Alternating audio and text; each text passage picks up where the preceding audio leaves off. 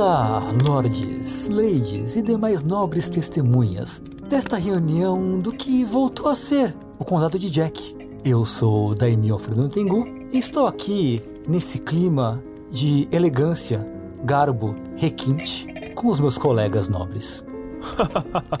Meu bom amigo Tengu, que bom é ter contigo neste momento, nessa bela noite, não é verdade? Eu sou aquele conhecido mais uma vez como Raul Grave André. E há uma corrente em volta de meu coração que me compele a dizer que este será um bom episódio. Sim, será um bom episódio agora que nós vencemos nossos inimigos e aqui estou eu, Barão Sushi, dando um conselho de guerra que é: se o inimigo girar igual um peão, você bate no meio. É uma referência ao anime Barão Vermelho, que é de onde eu tirei o título Barão pro Barão Sushi. E ninguém Ah, vai entender essa piada sim, do é anime claro. ruim que passava na Uhum. Locomotion. Poxa vida. Vocês não lembram daquele episódio do Barão Vermelho que o mecha fica girando igual um peão, é- assim? É um... Aí o cara, ele pula e desce uma bicuda na cabeça do cara que fica girando no centro do peão. É só é uma alucinação sua só, é drogas que chamam isso aí. Fala galerinha! Cavaleiro Kina aqui e eu estou disposto a abandonar tudo para perseguir a vida BDSM dos meus sonhos. Serei conhecido como o maldito das correntes. Muito bem, estamos aqui reunidos mais uma vez para discutir esse produto da mais alta elevação cultural da produção eh, audiovisual japonesa, que é mais uns 20 e tantos episódios de Hunter x Hunter, né? Uau! Nosso querido André deu um golpe de estado, né? Muito bem dado, inclusive. Na nossa seleção de obras. Deixamos de ver Haikyuu para ver mais um arco, mais uma saga de Hunter x Hunter. Não é verdade? Acho que foi a decisão correta a ser tomada. Há aqueles que nos criticarão, mas estamos do lado do correto da história. É, a história será gentil conosco, pois seremos nós que vamos escrevê-la. Pois é. Também. Mas não poderíamos estar aqui sozinhos, não é verdade? Temos aí conosco uma grande parceira, uma grande financiadora. A deusa dos cabelos laranjas? peraí, peraí. Vocês estão falando da Crunchyroll!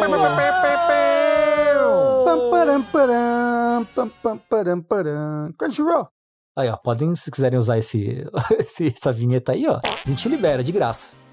De graça. Essa é de graça, hein? A próximas a gente vai conversar aí. Foi, gente, ó, vocês sabem o que é Crunchyroll? Lógico que vocês sabem o que é Crunchyroll. Não preciso dizer, mas vou dizer mesmo assim. Isso é só por de consciência. A Crunchyroll é aquela plataforma maravilhosa que não só patrocina esse Redjack, esse podcast é um oferecimento do Crunchyroll, afinal de contas. É verdade. né? Mas também é o que? Uma plataforma em que você pode assistir animes de forma oficial, com qualidade, quando quiser e onde quiser. No meio de uma revolução, no meio de um, de um leilão, não é verdade? É verdade. Debaixo da chuva, em uma cidade abandonada. Você pode assistir Uma casinha de sapê, não é verdade? Contanto que a casinha de sapê tem acesso à internet. Aí você pode assistir Crunchyroll. Mas ele tá no PC, tá no telefone, tá em tablet, ele tá no seu videogame, no seu Xbox, no seu PS4, PS5, tá tudo lá. No seu Chromecast, na sua Apple TV, no seu Roku Box.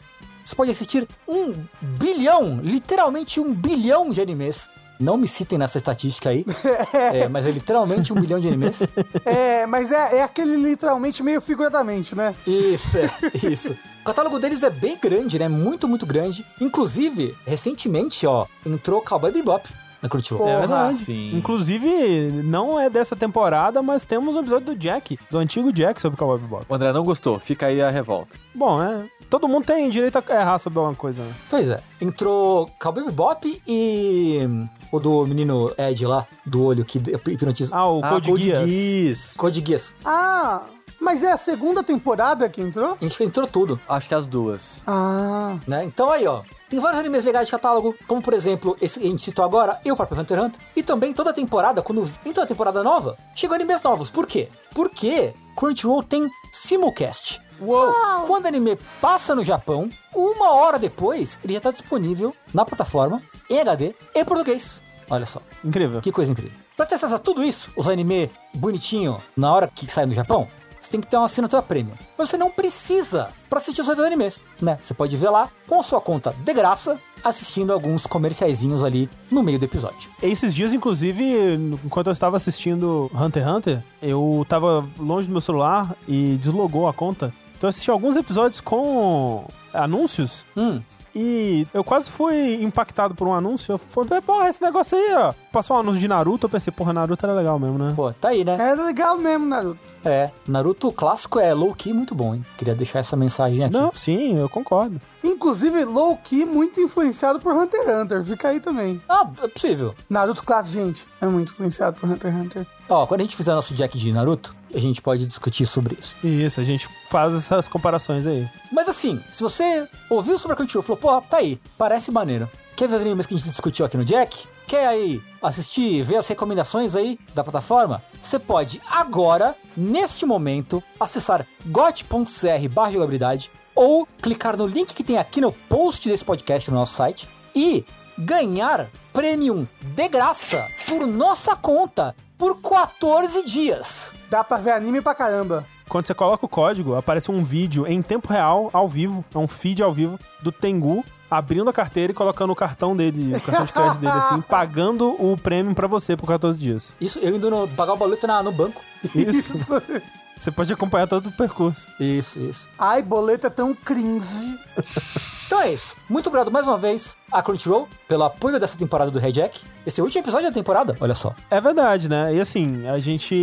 O futuro a Deus pertence, né? Infelizmente não temos ninguém aqui pra escrever uma profecia pra gente saber o que vai acontecer. É verdade. Mas, independente do que aconteça, nosso mais sincero e profundo agradecimento à Crunchyroll por ter acreditado no projeto, ter revivido o Jack. Foram oito episódios muitíssimo proveitosos. Eu assisti coisas que. É, a gente não assistiu nada que a gente desgostou, né? Tipo, Não. acho que tudo foi bom. Teve muito anime que era recomendado que alguns de nós nunca assistiria se Sim, não fosse essa oportunidade, né? E acabaram descobrindo animes novos. Esse é o intuito, né? Uhum, Também do, do Jack. E é óbvio assim, a gente quer muito continuar, porque é, Tem que acabar Hunter x tem Hunter. muita É. coisa ainda pra assistir, tem muito Hunter x Hunter pra assistir, tem muito Haikyuu, gostaria de assistir. Sim. né, Tem que voltar pro mob. Tem que voltar pro mob. Tem. Então, assim, adoraria que tivesse mais um milhão de temporadas aí, né? E se você gostaria também, talvez quando você estiver ouvindo esse podcast a gente já saiba a resposta. Mas de qualquer forma, já deixa eles saberem, deixa eles saberem que você gostou desse episódio, que você assistiu Hunter x Hunter, que você assistiu outros episódios, que você assinou a Crunchyroll por conta da nossa influência de influencers, né? Olha só. É isso que influencers fazem. E também muito obrigado a todo mundo que é, apoiou, né? Que ouviu o podcast, que falou nas redes sociais, né? Que tagueou a gente, tagueou a Crunchyroll. Verdade? Essa força de vocês é muito bacana e fa- realmente faz diferença. Então, também nosso muito obrigado pra você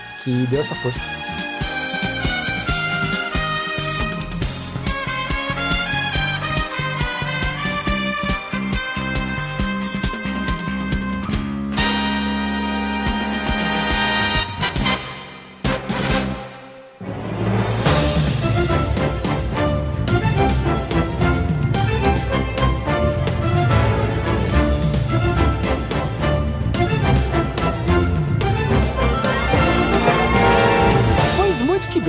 Chegamos então ao último episódio do Red Jack.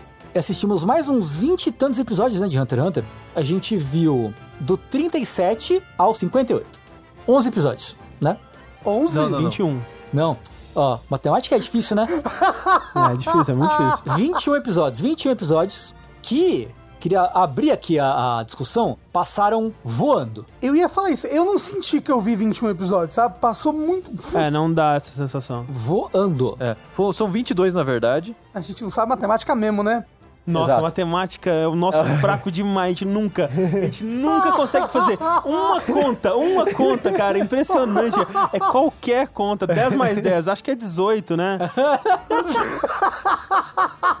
Porra. Mas, ah, mas ecoando o sentimento aqui, realmente é um ritmo que você não sente passar, você não quer parar. Uhum. E parabéns, assim, viu? Que loucura. Porque eu pensei, ah, eu vou ver um por dia, são 22 episódios. Aí meio que fica quase o tempo certinho, né? Entre uma gravação Uhum, e outra ali, já que é um por mês. E eu acabei vendo, tipo, em uma semana, quase duas semanas. Eu, eu queria ver um por dia, acabava vendo dois, três por dia. É, tipo, eu, eu e a Clarice, a gente ass- assistiu uns 5, assim, em dois dias, mais ou menos. E aí, no outro dia que a gente foi pegar pra assistir, a gente assistiu o resto. De uma vez, assim. E, tipo, a gente queria continuar, sabe? É, Não, é, eu já fico spoiler. Como eu acabei muito cedo e eu não queria parar de ver, eu assisti a próxima saga. Já tô preparado pro próximo Red Jack. Teve um momento que a gente vai chegar, né? A gente vai comentar tudo o que aconteceu, que eu tava assistindo essa série, esses episódios, né? que eu, sorrindo, pensei pra mim mesmo. Eu acho que eu estou vendo uma das melhores coisas que eu já vi na minha vida. E eu, fi- eu tive esse exato sentimento e até ecoei pro mundo. né? Eu tuitei, eu assisti o episódio, eu peguei o celular e falei: Eu acho que Hunter x Hunter é o melhor shonen de porradinha. Asterisco, porque ele não é só de porradinha. Sim, sim. Mas ele- eu acho que ele entra ali na patota, de qualquer Uhum. forma, que eu já assisti.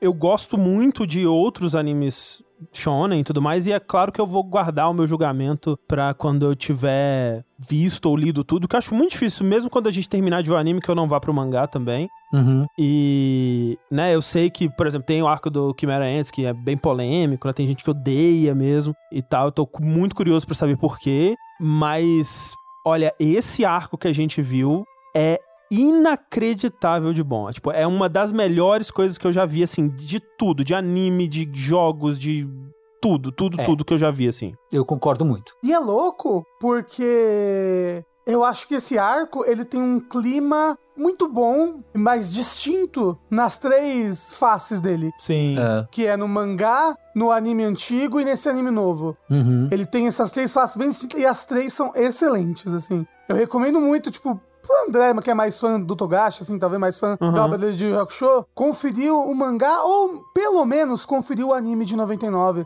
dessa obra, porque das três faces aí, eu acho que o anime de 99 é a minha favorita desse arco. É, não, eu, eu vi alguns momentos do anime de 99 e tem é, uns momentos, assim, que eu achei que ficaram realmente melhores nele. E, assim, eu terminei no dia, assim, terminei, vim pro computador e comprei todos os mangás de Hunter x Hunter que, que saíram no Brasil nessa nova reedição da JBC, né, que ela tá relançando. E tá, acho que foi até o 12, assim, mais ou menos. E eu comprei todos, assim. Que eu acho que é mais ou menos onde a gente tá, pelas capas, assim, mais ou menos. Pelas ilustrações da capa, eu acho que para ali em Yorkshire. É, eu tô muito empolgado com Hunter x Hunter, velho.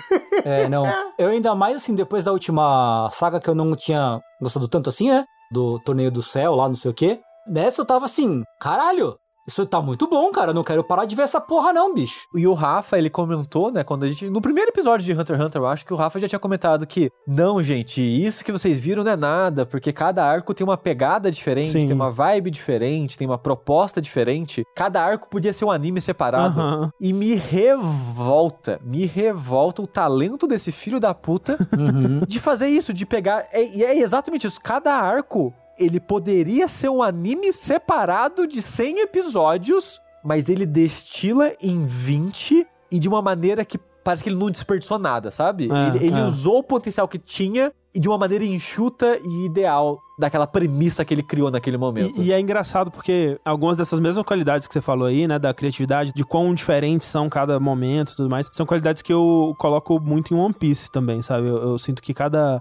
lugar de One Piece, talvez em alguns mais do que outros, mas poderiam ser suas próprias histórias, seus próprios mangás, seus próprios animes e tal. Só que o One Piece ele tem muitos defeitos também e alguns desses defeitos é justamente isso que você tava falando. O One Piece não consegue ser conciso. O One Piece não consegue ir, enfim, pra onde ele quer chegar. Parece que ele tá sempre patinando em volta do que ele quer chegar e às vezes dando muitas e muitas voltas que aos pouquinhos vai chegando onde ele precisa chegar. Sabe, coisas por exemplo, personagens morrerem, de fato, sabe? É um, talvez a minha maior crítica a One Piece, sabe? E todas essas coisas, esse arco de Hunter x Hunter, ele faz tão bem, cara. Ele é tão conciso, ele é tão direto ao ponto, ele é tão fiel àqueles personagens que ele criou, sabe? Tipo, dá uma sensação de que os personagens eles estão livres, né? Eles não estão presos a- ao, ao roteiro, é óbvio que eles estão, mas não dá sensação. É aquela coisa que falam do autor jardineiro, né? Que, tipo, ele planta a parada, vê como que a parada tá nascendo e ele só guia, né? Ele não tenta mandar pra uma direção ou outra. Ele parece que os personagens dele são agentes livres nessa história. E, e a gente vai elaborar mais sobre isso, que eu vou falar agora mais pra frente, quando a gente estiver falando dos acontecimentos. Mas isso que você falou da morte é algo importantíssimo que Hunter x Nossa, Hunter demais. faz. Que, no fundo, no fundo, eu nunca. me- Porque eu sei que né, tem mais episódios, taranã, mas mesmo que não tivesse, eu nunca ia acreditar que, por exemplo, o Killua ou o Kyugon morreriam. Mas tem momentos aqui que eu penso, fudeu, Uhum. fudeu. Eles estão numa situação aqui que você fica muito tenso por eles, Aham, você fica aham. com medo do que pode acontecer por eles, porque apesar deles serem o protagonista da história, eles são frágeis ainda, sabe? Eles estão à mercê de outras pessoas mais fortes que ele, e tipo, sei lá, uma bala ainda mata nesse mundo, sabe? Por mais Sim, que você é. pode ser, sei lá, rápido, forte, às vezes um tiro é suficiente pra matar uma Exato, isso pessoa. é muito bom. Tipo, a pessoa tá lá e pá, morreu. Ela É. tomou um tiro na cabeça e morreu. E, tipo, é isso. Mas assim, o Kurapika é o protagonista, né? Dá pra se dizer que ele é o protagonista desse arco, É, né? sim. E assim, isso que o Sushi falou, ok, o Gon e o Killua provavelmente não vão morrer. Mas eu não sei se o Kurapika aparece nos outros. Eu, eu, eu ouço mais as pessoas falarem sobre o Gon e o Killua. Eu não sei do Kurapika. Talvez ele morra aqui, sabe? Tipo, tem umas situações que eu fiquei realmente temendo por ele. E outros personagens, sabe? Tipo, eu temi demais por personagens menores que foram introduzidos aqui, que tem muita cara de que foram introduzidos pra morrer e que eu tava muito apegado já a eles. Não, e eu, a- tipo, a- pelo a- amor de Deus. Se a Melody morrer, Não, exato. É, eu é. paro de assistir. Pelo amor de Deus, eu tava com muito medo dela morrer, cara. Eu tava com muito também.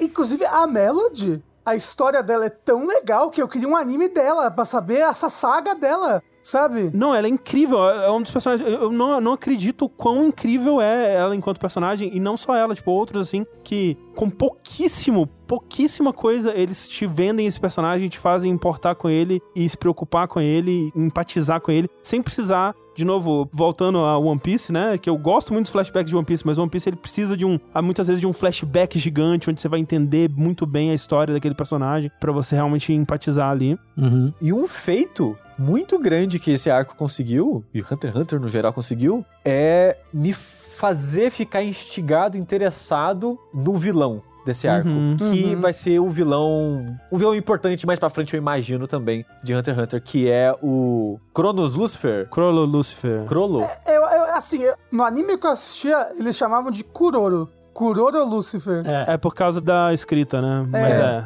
Mas ele, porque eu tenho uma anti, eu já tinha, antes de assistir Hunter x Hunter, uma antipatia por esse cara, que eu olhava a cara dele e a cara de alguém que eu odeio, eu não sei. Eu olhava pra ele e ficava. "Ah!" Aí eu, eu sabia mais ou menos por alto que as pessoas pagavam pau pra ele. Aí eu já ficava com ainda mais preguiça dele. Que tipo, olha a cara desse cara, como é que as pessoas pagam pau pra ele? Mas quanto mais ele aparecia, mais falava dele, mais a trupe fantasma. A trupe fantasma é ótimo. É a Trupe Fantasma. É a trupe fantasma? É. um nome muito idiota, né? Agora que, eu, a- agora que eu falei, eu percebi que é um nome muito idiota. A trupe fantasma da punheta.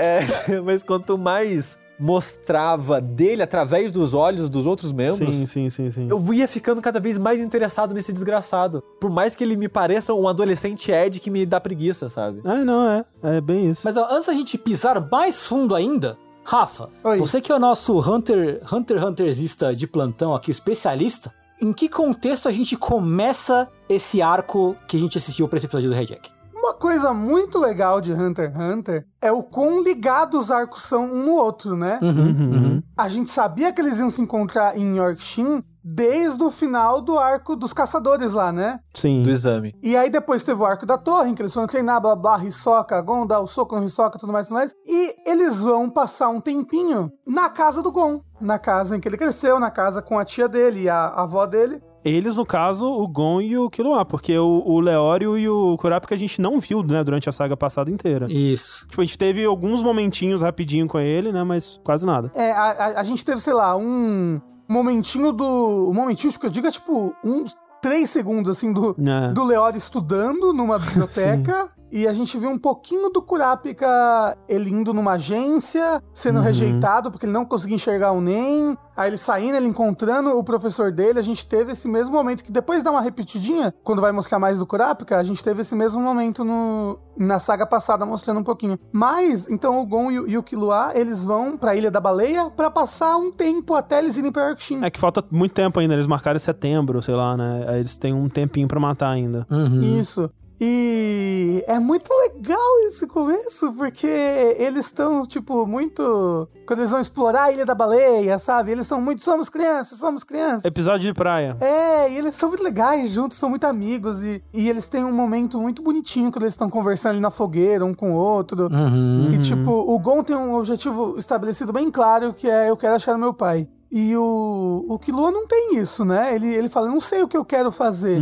Aí, enquanto eu não sei o que eu quero fazer, eu posso ficar do seu lado? E aí o, o, o Gon fica até, tipo, eu achei que você já ia, já, sabe? Tipo, né? Vamos ficar juntos, eba! E eles são muito bonitinhos juntos. São. São. E ao mesmo tempo você vê também o negócio do Gon com a Mito, né? Ele fala, né, que, tipo, a minha mãe, ah, não me interessa, né? A Mito é minha mãe, ela que me criou, e é só isso que me importa. E a Mito, ouvindo isso, resolve então entregar pro Gon uma caixa que o pai dele deixou pra ele, que era assim, ele deixou essa caixa falando, ó, quando meu filho se tornar caçador, entrega essa caixa pra ele aqui. né? E ela entrega essa caixa e conta também a história dela, né? Com o Jin, né? De quando ela era criancinha e ela ficava perseguindo ele sempre, e ela sempre se perdia. E ele era o Gon, né? Assim. Sim. É o mesmo design, o mesmo boneco. O Gon de cabelo baixo. O Gon, isso. E depois, no, depois de, sei lá, tantos anos que ele saiu de casa e nunca mais voltou, ele volta com o filho nos braços e fala: Cuida aí da minha, do meu rebento, vou lá fumar mais um cigarro. Cuida que o filho não é teu, mas agora é. É. É, e deixou essa caixa pra eles, e aí eles vão verificar a caixa. Eles não conseguem abrir de jeito nenhum, até que eles percebem que, ah, o que, que um caçador tem que ele não tem antes, né?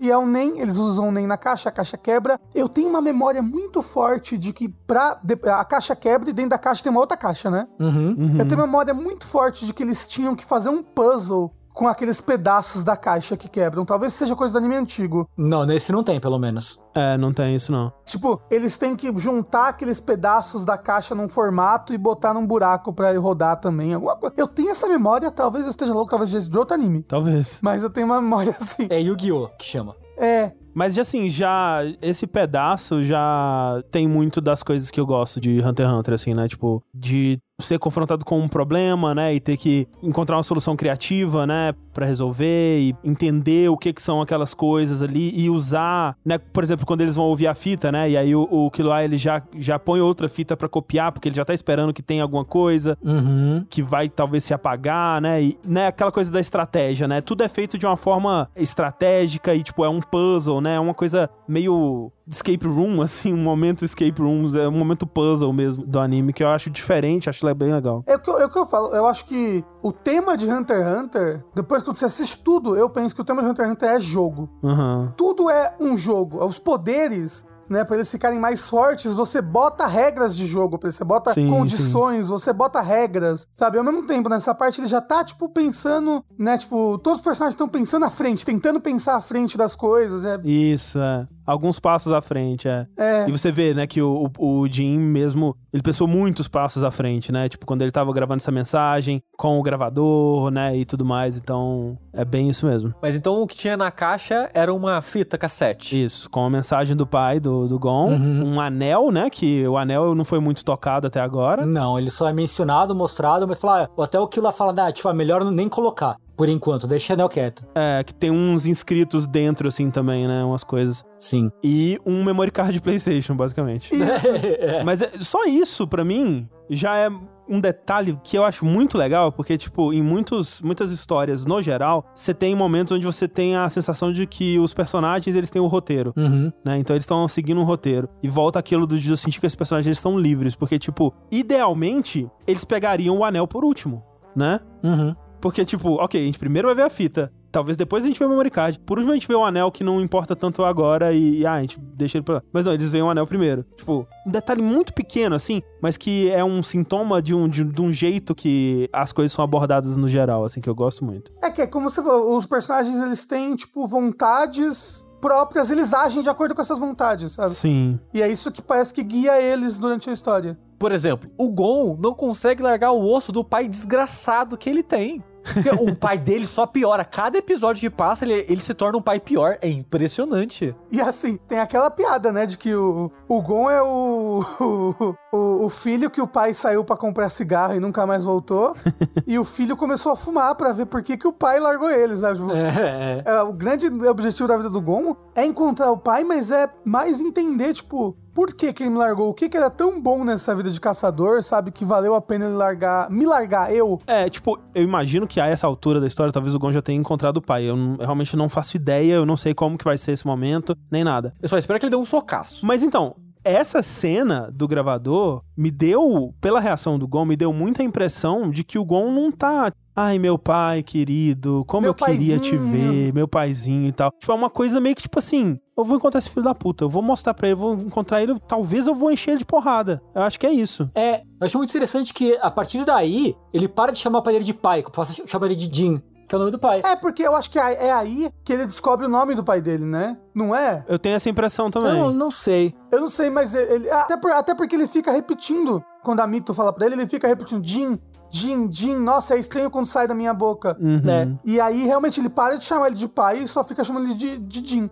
Tipo, realmente, parece que ele quer encontrar o pai dele, não porque, tipo, ai, meu papai, mas, tipo, ele me abandonou e eu vou mostrar para ele que eu não deveria ter sido abandonado, sabe? Que eu sou alguém, sabe? Eu, eu vou. Eu quero provar a minha existência para ele. Eu existo, sabe? Uhum. E eu gosto muito que essa parte também é meio que mostra de novo a dinâmica entre o Gon e o Killua que eu gosto muito. Que é meio que eles se completam, né? De forma que o Gon é aquela lance da inocência, da, do interesse puro pelas coisas. E o Killua vem na malandragem, com um pouco de malandragem, né? Sim. Mas, um tema que é explorado nesse arco como um todo, eu acho, é que sim, o Killua, ele complementa o Gon no termos de malandragem, dele ser um assassino profissional, ex-assassino profissional, mas eles ainda assim são crianças. Sim. Isso faz muita diferença na história desse arco de modo geral. Aham, com Sim. certeza. Eles são meio que. Talvez seja a primeira vez que eles são crianças enfrentando problemas do mundo adulto, do mundo real. Aham. Adulto, né? Entre aspas, assim. É, sim, fora de, né, um jogo alguma coisa, uma situação que no fundo, assim, tem uma, alguma regra, alguma segurança em volta, assim, né? É, fora do ambiente controlado, né? De alguma forma, assim. É, exatamente, exatamente. Isso é legal também porque o Killua, ele tem essa malandragem que vem do lado da família dele, né? Dessa parte profissional de assassino e tudo mais. Mas acho que em algumas situações o Gon, ele tem um pouco mais de inteligência emocional até, assim. Ele se complementam muito bem nesse sentido também. O, o Killua, ele... É engraçado porque apesar dele ser... Ele ter mais experiência nessas situações... Ele é mais moleque, assim, ele é mais uma criança em outras situações e eles se complementam muito bem nisso. Mas eu diria que também é. Começou, são personagens complexos, né? Porque ao mesmo tempo eu acho que o Killua é mais ordem. Tipo, citando Splatoon, o Killua é mais ordem e o Gon é mais caos. Uhum. Porque tem uma situação de perigo. O Gon se joga no perigo. Sim, sim. E o Killua sempre mantém a calma, vamos analisar primeiro, né? O Killua. Tanto que te- tem até um momento que o, o Gon fala, né? Não, esse é o meu papel. Né? O meu papel é se jogar no perigo, o seu papel é me impedir. Eu posso, você não, né? Mas, mas o Gon não faz isso porque, sei lá, ele foi provocado ou porque a coisa... tipo- É porque ele só é meio idiota mesmo. Porque ele não tem muita noção. É, exato. O Killua, às vezes, ele cai em provocação, sabe? É, o sim. Killua, às vezes, ele se deixa levar realmente pelos sentimentos. Uhum. O Gon não é nem sentimento, ele só, tipo, ele só quer adrenalina, sabe? Ele só quer ir, ele não pensa direito É nas mais coisas, é instinto, diferente. Isso. É, é- esse é, tipo, é um grande defeito do Gon como ser humano. É tipo, ele. Ele. Ele não pensa direito nas coisas. É, ele não pensa direito. Ele, ele se bota em perigo muito facilmente. Ele não pensa no próprio bem-estar nunca. Uhum. Entendeu? E ele não pensa no dos outros também, às vezes, por causa disso, né? Ele não pensa na consequência do que ele tá fazendo. É. E é louco, né? Que isso normalmente é algo que, tipo, porra, que coisa legal desse personagem. Todo mundo, meu Deus, que legal. É o Goku, olha como ele não pensa pra fazer as coisas. Mas eu sinto que aqui, no subtexto, você percebe, não é certo o que ele tá fazendo. Em vários momentos, não é certo ele se jogar na frente do perigo desse jeito. É errado, ele é só uma criança, ele vai se ferrar por causa disso. É, e muitas vezes ele sofre a consequência, né? Uhum. É, e, e- e o anime fala isso textualmente algumas vezes, né? Falou isso, na- na- especialmente na última, na última saga, né? Claro, ah, o Gon ele é meio que uma, um animal buscando a excitação da adrenalina de sair na mão com as pessoas, sabe? Até o Wing, o Wing fala, ah, pô, cara, caralho, será que eu fiz bem em ensinar nem pra ele? Porque ele é muito descontrolado, assim, é, um- é um perigo mesmo, né? É, mas é. Continuando, eles ouvem a mensagem do pai e o pai fala, tipo, ah, olha, se você quer saber onde eu tô, continua ouvindo a mensagem. Aí ele, beleza, vou continuar aqui. Aí ele, olha, primeira coisa, eu não quero ser encontrado, eu não quero te ver, né? Eu não quero te ver, porque eu não sei com que cara eu ia te ver. Depois do que eu fiz, depois de ter te abandonado, eu não sei com que cara que eu ia te ver. Mas, é, boa sorte aí. eu, não, eu eu não lembro se ele fala que aquilo que tá na caixa são pistas pra encontrar ele, eu não lembro. É, ele dá meio que tipo, eu vou tentar fugir e você vem me procurar, assim, basicamente isso. Uhum. Mostra até aquela ceninha, né, do pai dele, tá numa ilha, uma ilha lá One Piece, assim, que é uma ilha com tempestade constante. Aí tá em cima É, de um é. monstro gigante, aí o monstro gigante tá em cima do outro monstro gigante. É isso que eu ia falar, ele tá, tipo, sei lá, em cima de um sapo que o sapo controla, sei lá, um dragão, eu não lembro. Isso. Mas é uma parada, assim, é muito bizarro. É, e aí ele sai voando. É, e, e ele, e ele é, tipo, com barba Aham. por fazer, com roupa rasgada, como se, tipo, foda-se, eu vivo do mundo. É, vivo do, do que a natureza dá. Isso. E aí, tipo, ah, vem, vem me encontrar aí. Agora, se você quer saber sobre a sua mãe, continua ouvindo aí, o Gon para na hora. Puc, né? Ah, não quero saber. Aham. É, e isso eu fiquei meio que, tipo... Caralho, Gon, você não quer saber da sua mãe? Eu fiquei meio, tipo... Sério, você tá tão focado, cego numa parada assim? E o Killua parece que ele pensa a mesma coisa. Tipo, ué, mas você não quer saber de sua mãe? Ele, não, eu, tipo, eu já tenho minha mãe. É. Sabe? Tipo, eu não, não preciso saber. Na hora que ele fez, eu pensei, nossa, mas peraí, calma aí, que coisa, mas a justificativa dele faz muito sentido. Sim, sim. É, é porque a gente quer saber, mas o Gon não quer saber, né? É, exato, exato. E aí volta pra aquilo que eu tava falando, que ele não quer o pai dele pra ele ter um pai. Foda-se, tipo, ele já tem o que ele precisa. Ele já tem a mito ali, ele já tem, né, o lugar pra chamar de casa e tal. E aquilo pra ele é o suficiente. Tipo, o lance do pai é mais pra provar alguma coisa, né? Uhum, uhum. Esse desafio, né? Ele É. quer fazer esse desafio. Mas eu achei muito interessante a maneira como foi feito isso, sabe? Porque, de novo, se fosse um anime mais clichê, ele total ia ouvir sobre a mãe também. Uhum. E também ia querer procurar ela e tal. Ou ia ter pelo menos um drama, né? Tipo, será que eu vou falar sobre a minha mãe? Será? Não sei o que. Ou não, ele só mete o dedo ali e já era. Aliás, eu queria falar só uma última coisa desse bagulho da, da, da fita aí do rádio, que quando o Gon para, quando ele dá o stop, a fita rebobina É, e começa a gravar branco por cima. por cima. é. Ela meio que se autodestrói, né? E incluindo a fita que eles estavam gravando da... Sim. enquanto ouvia, né? Uhum. É, Destrói as duas. Destruindo todas as provas, né? Eles falam que é porque pode ter usuários de NEM especialistas que conseguem saber onde você tá pelo som, né? E tal. Então, pra esconder muito bem. E aí a outra coisa é o memory card do Joy Station, né? Que o Killua vai lá na cidade comprar. E quando eles inserem memory card, eles veem que tem 10 mil blocos de um jogo só, chamado Grid Island. 15 slots do PlayStation. É. Só que eles não têm o jogo, né? E aí eles vão dar uma pesquisada. Primeiro eles olham em, lojas normais, assim, não tem o jogo. E aí depois eles vão descobrir que é um jogo super raro, que só 100 cópias foram fabricadas. Aí eles vão perguntar pro irmão nerd do Killua, né? O... O que, tava, o que Mi- torturou ele na. É, como é que chama? Mil... passada. Miluki? É, tem um bagulho, né, que até comentaram no. O Yoshi comentou no, na última vez, que todos os irmãos dá pra você saber o nome, porque o final do nome de um é o começo do nome do outro, e, e todos eles têm Lu no começo. Tipo, é Miluki. Hum. Ah, tá. Aí é Kilua. Aí tem outros, a Aluka. Aí, entendeu? Aí todos é, é assim. Entendi, entendi. E aí o, o Miluk sabe, né, do, do- da existência do jogo, das informações pra eles lá, que... Eu não lembro se é ele que fala, mas que é um jogo só pra caçadores, né? E- Uhum. e que vai estar num, num desses leilões em Yorkshire, né, a cidade que eles marcaram de encontrar com o Kurapika e o Leório, Uhum. e que é um leilão de 8 ponto tantos bilhões de, de Dinheiros. Jenis, né, que é a moeda deles lá. Uhum. E aí eles já começam a pensar, tipo, ok, a gente tem alguns milhões aqui que a gente conseguiu com a Torre Celestial, mas, né, tá longe ainda do valor. E assim, e eles têm bastante, eles têm 800 milhões, depois você vê, eles ralam muito pra conseguir metade desse dinheiro de novo, assim, sabe? Sim, sim. É muito dinheiro. Eles têm bastante, e eles perdem tudo, logo de cara, assim, quando eles vão... É ótimo, Eles, é não, vamos, maravilhoso. vamos aqui começar a comprar aqui coisa no site, vender. E aí você pensa, caralho, né? Porque Não, e é uma montagem deles dando tudo certo, eles batendo, dando high five, assim. aí corta a cena. Putz, a gente perdeu metade, né? Não, não tem mais quase nada.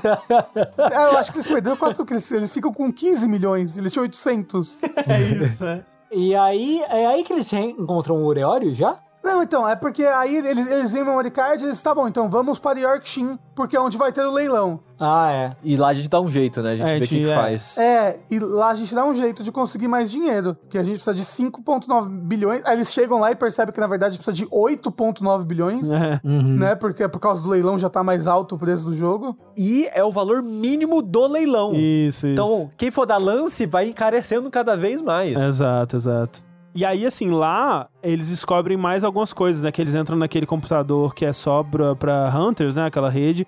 Que você é meio teleportado ali pro barman ali que fala com você. E ele dá umas, umas informações a mais, né? Ele fala que, ah, você não, não é um jogo que você pode simplesmente sair depois que você entra, né? Se você desconectar do jogo, você morre. Aquela coisa meio Matrix, assim, Sword Art Online, sei lá. E que vão ter sete cópias, né? Sete cópias do jogo vão estar em leilão ao longo dos dias do leilão aí em Yorkshire. E é por aí que, né, eles encontram o Leório e tal, e aí, tipo, essas histórias elas vão intercalando, porque a história principal mesmo desse arco vai ser do Kurapika, né, Rafa? Isso. A gente acompanha o Kurapika logo a partir do último momento que a gente viu ele na, na saga passada, né? Que ele tava aprendendo NEM ali. Aí você vê que ele terminou de aprender NEM, ele vai tentar conseguir um trabalho Porque o objetivo dele é encontrar um trabalho de guarda-costas, alguma coisa, com algum desses colecionadores de corpos, de parte de corpos, É, não, não especificamente de parte de corpos, né? Mas é alguém que vai estar envolvido com o leilão de Yorkshire, porque ele quer estar lá, né? É. É, mas, mas ele também quer ficar próximo de algum desses colecionadores de corpos. Por causa dos olhos, né? É, porque ele quer recuperar todos Ah, os olhos. sentido. Então ele quer. Sim, sim, sim. E saber dos olhos também pode ter uma conexão com a trupe fantasma, né? Porque eles que mataram, dizimaram todo mundo, então eles venderam muitos dos olhos. Então ele quer. Ele tem múltiplos interesses É, nisso, né? sim, De estar sim. próximo disso. Inclusive, uma coisa muito legal que só tem no mangá, acho que nu- nunca foi adaptado pra anime, se eu não me engano. Tem a história do Kurapika, é tipo um capítulo zero do Hunter x Hunter, em que tem ele vivendo na vila, na vila dele, como que a Hum. Trupe Santa chegou, matou todo mundo. Tem até um momento em que o Kurapika relembra um amigo dele, assim, à distância. Sim, sim, sim. Então, tem esse amigo nessa parte, nesse capítulo, só que só tem no mangá pra ler, mas é muito interessante ver como o Kurapika sobreviveu ao ataque e tudo mais. Como foi esse ataque. Uhum. E aí o Kurapika, ele, ele volta, né? Você vê ele voltando pra aquela agência de, de empregos que ele foi na saga passada e a mulher não quis dar trabalho pra ele porque ele não sabia nem e não conseguia ver o fantasminha dela, o stand dela lá, né? Aham. E ela oferece alguns trabalhos pra ele e fala: ah, tem esse aqui, você guarda costas dessa pessoa que coleciona corpos. Uhum. E aí ele aceita, né? E também já mostra é, o teste, né? O teste pra ver qual é o tipo de NEM que ele possui. Que tinha aqueles seis tipos, né? Que apresentaram na, Sim. na saga anterior. E ele é um conjurador, né? Ele, ele é avaliado como conjurador. E eles têm a discussão sobre, ah, se vale a pena conjurar uma arma inquebrável? Não vale, porque é melhor você só ir lá e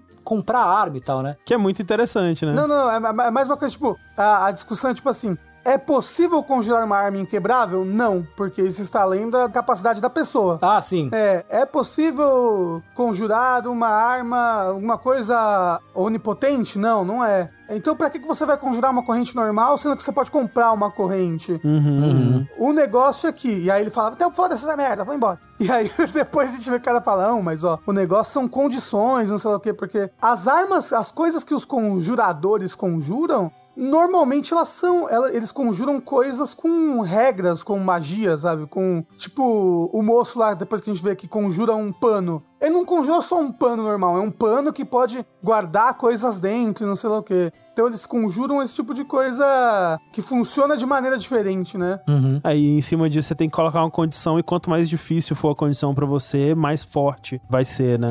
E, tipo, não só pro conjurador, vários outros podem botar essa condição. Uhum. É, exato. E isso a gente descobre mais pra frente na história, Sim, né? sim. Mas faz sentido dizer aqui também. E isso coloca o Kurapika num nível muito acima dos meninos, né? Porque ele- eles meio que aprenderam o básico. E o Kurapika, ele já sabe meio que outras facetas do NEM, né? Ele já sabe desse aspecto das regras, né? De você colocar condições pra limitar e potencializar o seu poder dependendo da situação que tá. E que isso serve pra todo mundo, não só pra conjurador, né? Sim. E que depois, né, os meninos eventualmente vão também aprender isso e, e ficar mais forte. Ah, vão, é? Spoilers? Será que vão? Na verdade, o sushi pode estar enganando vocês. Será que eu tô? Mas é doido, né? Porque essa coisa da regra. Inclusive lembra o Yu Hakusho, né? O arco lá da, do pessoal dos meninos com as áreas, zonas, né? As barreiras e tal, né? Isso, territórios, é, sim. Territórios, né? E é muito interessante como isso funciona. É, tipo, tem o, por exemplo, o Cobra bombado lá, o Cobra poeta, O Abra Poeta. o Cobra de bigode, que ele é um, um cara que ele escreve uns poemas até bem mal utilizado, né? Depois do comecinho ele fica só carregando as compras da Neon lá, né? Coitado. É, é muito legal porque quando ele usa o poder pela primeira vez, dá a entender que acontece o que ele escreve. É. E eu pensei, caralho, esse maluco é forte pra É, não, ele vai, caramba. porra, é overpower pra caralho esse Na poder. primeira situação de perigo, ele, gente, não é pra mim, tô de boa, não tem nada a ver com isso. Porque é isso, tipo, ele escreve um poema e aí o que tá no poema dele ele força a acontecer, né? Tipo, tem uma hora que ele fala, tipo, ah, se você mentir aqui, você vai pegar fogo até não sobrar mais nada. Né? E aí ele aponta assim, você está mentindo? Aí a pessoa fala, tô, tô mentindo, tá tudo certo, não vou, não quero pegar fogo, né? Então é tipo, lembra, por exemplo, o poder do Kaito do Hakusho, né? Que ele, dentro do território dele, ele estabelece uma regra e quem quebrar a regra perde a alma, né? E tal. Uhum. Nesse momento, inclusive, já que vocês estão falando disso, o Kurapika, então, ele vai fazer um teste pra ser guarda-costas. Então, pra entrar como segurança dessa pessoa que, teoricamente, vai ao leilão, que ele ainda não sabe quem é, né? Mas é de alguém que vai ao leilão, precisa de seguranças, que vai ser o leilão... Porque tem vários tipos de leilão acontecendo, né, em Yorkshire. Mas é que vai lá no leilão do submundo. É. E aí a gente é apresentado a vários personagens que vão fazer parte desse grupo de seguranças, né? Que o Killua vai participar. Uhum. Tem uma menina que o poder dela é. Ela provavelmente é de manipulação, né? O poder dela é. Se ela beijar alguém, ela consegue manipular a pessoa por tanto tempo. É a base. Isso, isso provavelmente é uma, é uma condição. Ela é de manipulação, mas ela tem uma condição. Ah, pra mim conseguir aplicar o NEM em alguém, eu tenho que beijar essa pessoa. Tem outra pessoa que também tem uma condição, que ele também é, é manipulador. Pra eu conseguir manipular essa pessoa, eu preciso enfiar uma antena nela. Uhum. Eu, eu. Eu não sei como eu me sinto com isso, sabia? Com o quê? Sobre isso das condições. Ah. Porque ao mesmo tempo que transforma o anime mais interessante, né? Porque coloca mais possibilidades pros poderes, meio que não faz muito sentido pra mim. Como assim? A existência disso, de você ter, sei lá, essa aura, esse espírito, essa coisa que está em torno de você, que você pode manipular ela de maneiras diferentes. Tem gente que transmuta ela, transforma ela em outra coisa. Tem gente que arremessa ela, tem gente que potencializa ela e por aí vai, né? Essa parada das regras parece tão mágico, porque quando você explica essas regras, pra mim parece fazer muito sentido de- de- desse universo, parece mais real, digamos assim. Mas aí você fala: "Ah, não, eu vou colocar uma regra. A minha regra, por exemplo, do beijo. Eu só consigo controlar a pessoa, influenciar ela se eu der um beijo nela. Por quê?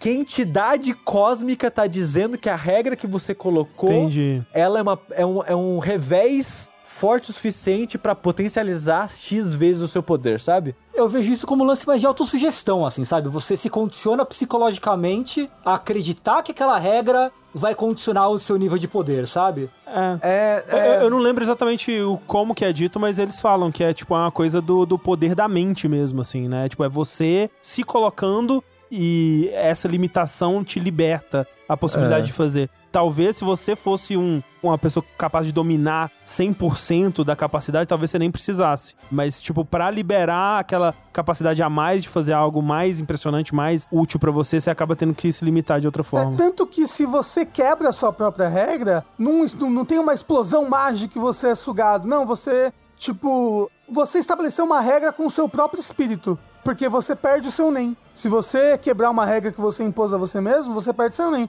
A não ser no caso do Kurapika, né? Que ele estabelece uma regra sobre a vida dele, né? Uhum. Então, tipo, ele perderia a vida. Mas normalmente, tipo, essa mulher do beijo. Ah, eu tenho que beijar na boca de outra pessoa. Primeiro que a regra, ela tá muito ligada à sua personalidade, que nem o. O seu tipo de nem tá ligado à sua personalidade, sua história de vida. Sim, sim. A regra também. Até o objeto que você conjura, o jeito como você emite a aura, tudo tá ligado à personalidade da pessoa. Então, no mundo das ideias, assim, no campo das ideias, quando você explica isso pra mim, eu acho muito legal. Mas eu ainda acho que não faz muito sentido. Mas eu aceito, porque deixa mais legal, sabe? É, mas eu acho que faz tanto sentido quanto o poderzinho mágico, assim, pra mim, pelo menos. É, é mas o meu problema é porque ele estabeleceu de uma maneira tão precisa, tão real e crível e com um sistema de regras tão elaborado que quando ele coloca uma parada que pra mim é mais falho, denota mais, sabe? Então Uhum. eu fico meio, "Ah, não faz muito sentido, só porque eu acho que funciona, funciona. Mas é,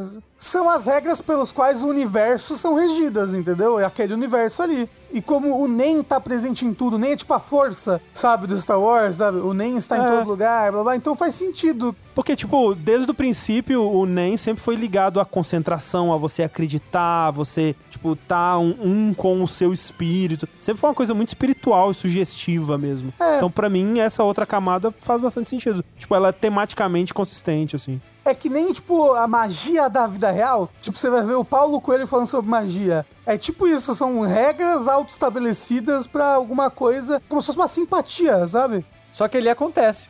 É, só que lá acontece. Aqui também, se você pensar muito forte, É, é o segredo, Sushi. é o segredo. É a lei da atração. É o segredo. Ah, droga. Tem que dormir com dinheiro no teto, né? Pra acordar olhando pro dinheiro. Exato. Mas, tipo, uma coisa interessante, que acho que não mostra no, nesse anime, mas o Kurapika, ele, pra ele conjurar a corrente, ele, tipo, sei lá, ele compra correntes, ele fica, tipo, de olho fechado, encostando na corrente, aí vendo. Lambe a corrente. Lam- Mas é tipo né? isso, é, lambe a corrente, sente o gosto. Como que é o gosto de uma corrente? Dorme com a corrente, como é que é o tato da corrente? Como é que é... Não, isso eu acho muito legal. E eu queria que tivesse mais disso, sabe? De mostrar o processo de como aquela pessoa conseguiu a habilidade que ela tem. Uhum. Qual foi o processo de treinamento que ela passou. E isso que a gente tá falando, a gente tá atropelando um pouco, porque isso vai sendo explicado ao longo desses 22 episódios, né? Uhum. De como que funciona o poder do Kurapika. Mas conforme a gente vai descobrindo isso, é muito legal o poder dele, a É, maneira que sim. ele usa, as condições que ele criou, o que ele teve que fazer pra dominar isso. Tipo, passando essa barreira que eu acho meio estranho, eu acho muito legal, tudo.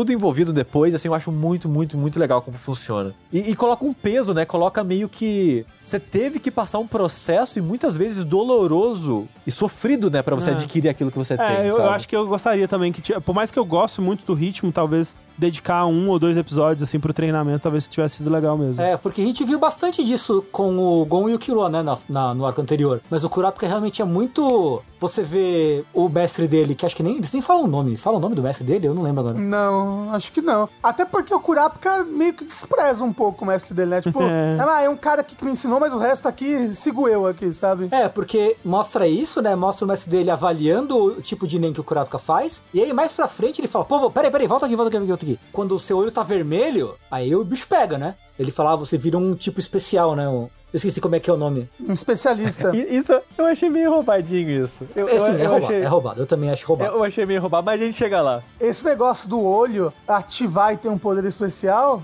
ó o Naruto pegando aí. E aí, o, o que acontece é que o Kurapika ele fica muito acima, né? Do Gon e do Killua, em termos de poder, assim. É, então, mas aí que tá. Porque o Sushi tava falando que é, é meio. É meio roubado, né? O que ele descobre sobre o que acontece com o poder dele, o tipo de Nen dele quando ele tá com os olhos vermelhos, né? Que aí ele se torna um especialista que consegue usar 100% de todas as habilidades. Mas olha o dedo do autor aí. Seria roubado se fosse qualquer outro personagem ou em qualquer outra condição. Só que a condição do Kurapika deixa ele um personagem equilibrado, mesmo com esse 100%, porque ele só consegue usar o poder dele contra membros do Da trupe, do- né? do- da trupe fantasma. A corrente, no caso, né? Ele poderia usar outras coisas contra outras pessoas. É assim, né? A habilidade principal dele, Sim, né? sim. Assim, ma- mas ele só consegue usar uma das correntes, que é a corrente mais forte. Acho que é duas, né? Não, então, é a, a do Mindinho, é a, a corrente do Mindinho, que é quem põe a condição, ele só consegue usar quando os olhos dele estão vermelhos. Uhum. Então essa é a condição da corrente do Mindinho. A corrente do dedo do meio, que é a corrente que aplica Zetsu na pessoa, que é a corrente mais forte, mais roubada que ele tem, ele só consegue usar em membros da Gnei Ryudan. Hum. E outra coisa, como o Nen tá ligado, muito ligado a emoções e a tudo mais, quando o Kurapika tá contra qualquer pessoa da aranha, ele é muito mais poderoso. O ódio dele, todo esse passado dele, influencia no quão poderoso ele é contra aquelas pessoas específicas, Aham, aham. sabe? Inclusive, acho muito criativo, porque o mestre do Kurapika fala- até fala de, porra, corrente, cara, que você tá louco, né? Negócio de corrente não, não dá em nada, não leva a nada, né? Você não assistiu Cavaleiro do Zodíaco, não, porra? é, né? Que o lance, né, que nem o Rafa falou, a corrente do, do, do meio aplica Zetsu. Quer dizer o quê? Que a pessoa tem o NEM inutilizado, ela não pode usar o NEM. É. Mais do que isso, porque o Zetsu, normalmente a pessoa tem um pouquinho de Nen, sabe? Alguma, alguma pequena camada protetora de Nen. O Zetsu, a pessoa fica sem nada, ela fica muito mais exposta ao Nen. Sim. Você lembra que o- no- na, saga passada, o, o mestre deles falou que, tipo, se você tá sem produção de NEM, somente a pessoa emitindo a aura em você, você pode morrer, Aham. né? Tipo, a pessoa fica muito mais frágil. Pois é. E isso fica bem claro, né? Que essa diferença de poder acho que fica claro porque tem todo um lance de que todo mundo sabe que, né? Porque o- o- os inimigos principais dessa, desse arco são a trupe fantasma. Sim. Porque eles vão acabar, eles querem interferir com os leilões. O Kurapika tá lá como guarda-costas de uma pessoa que vai participar do leilão com o objetivo de, através disso, ir caçar os ca- pessoas da trupe. E isso acaba também envolvendo o Gon e o Killua e o Leório, por consequência, né? Eles querem ir lá pra comprar o Grid Island. Então isso meio que acaba tudo se misturando. Exato. Todo mundo sabe que, tipo, ok, qualquer pessoa da trupe fantasma é forte demais, ou pro Gon, ou pro Killua, ou pros dois juntos. Tanto que eles são. Tem uma hora que eles vão perseguir ali o pessoal, e eles são pegos muito fácil. Sim, sim. Mas assim, voltando pra cena que a gente tava, que é essa cena do teste, né? Que tem essa galera que vai fazer parte da equipe de guarda-costas, né? Que tem o cara que faz os bonecos, né? Tem o cara dos cachorros, o. Como é que chama? Os Koala, né? Isso. O Coabra de bigode, que é o baixo. Isso. E é nesse momento aí que é apresentado também, tipo, apresentado um pouco mais cedo, a Senritsu, né? Que é a Melody que a gente falou. A Melody. Primeiro você vê que ela passa pelo Killua indo pra mesma agência. Isso. E ela já fica tipo, eita, como assim? E assim, reiterando aquilo que a gente falou, é um anjo que precisa ser protegido, assim. Eu amo um personagem que eu amo demais, cara. Nossa, que boneco incrível, cara. Puta merda, velho. Ela tem a, a aparência do mestre ancião do, do, do Shiryu, assim, basicamente, né? Tanto é que o, o Kurapika, quando vai se referir a ela primeiro, chama de ele, né? E ela corrige, e a partir dali, né, todo mundo se refere como ela e tudo mais.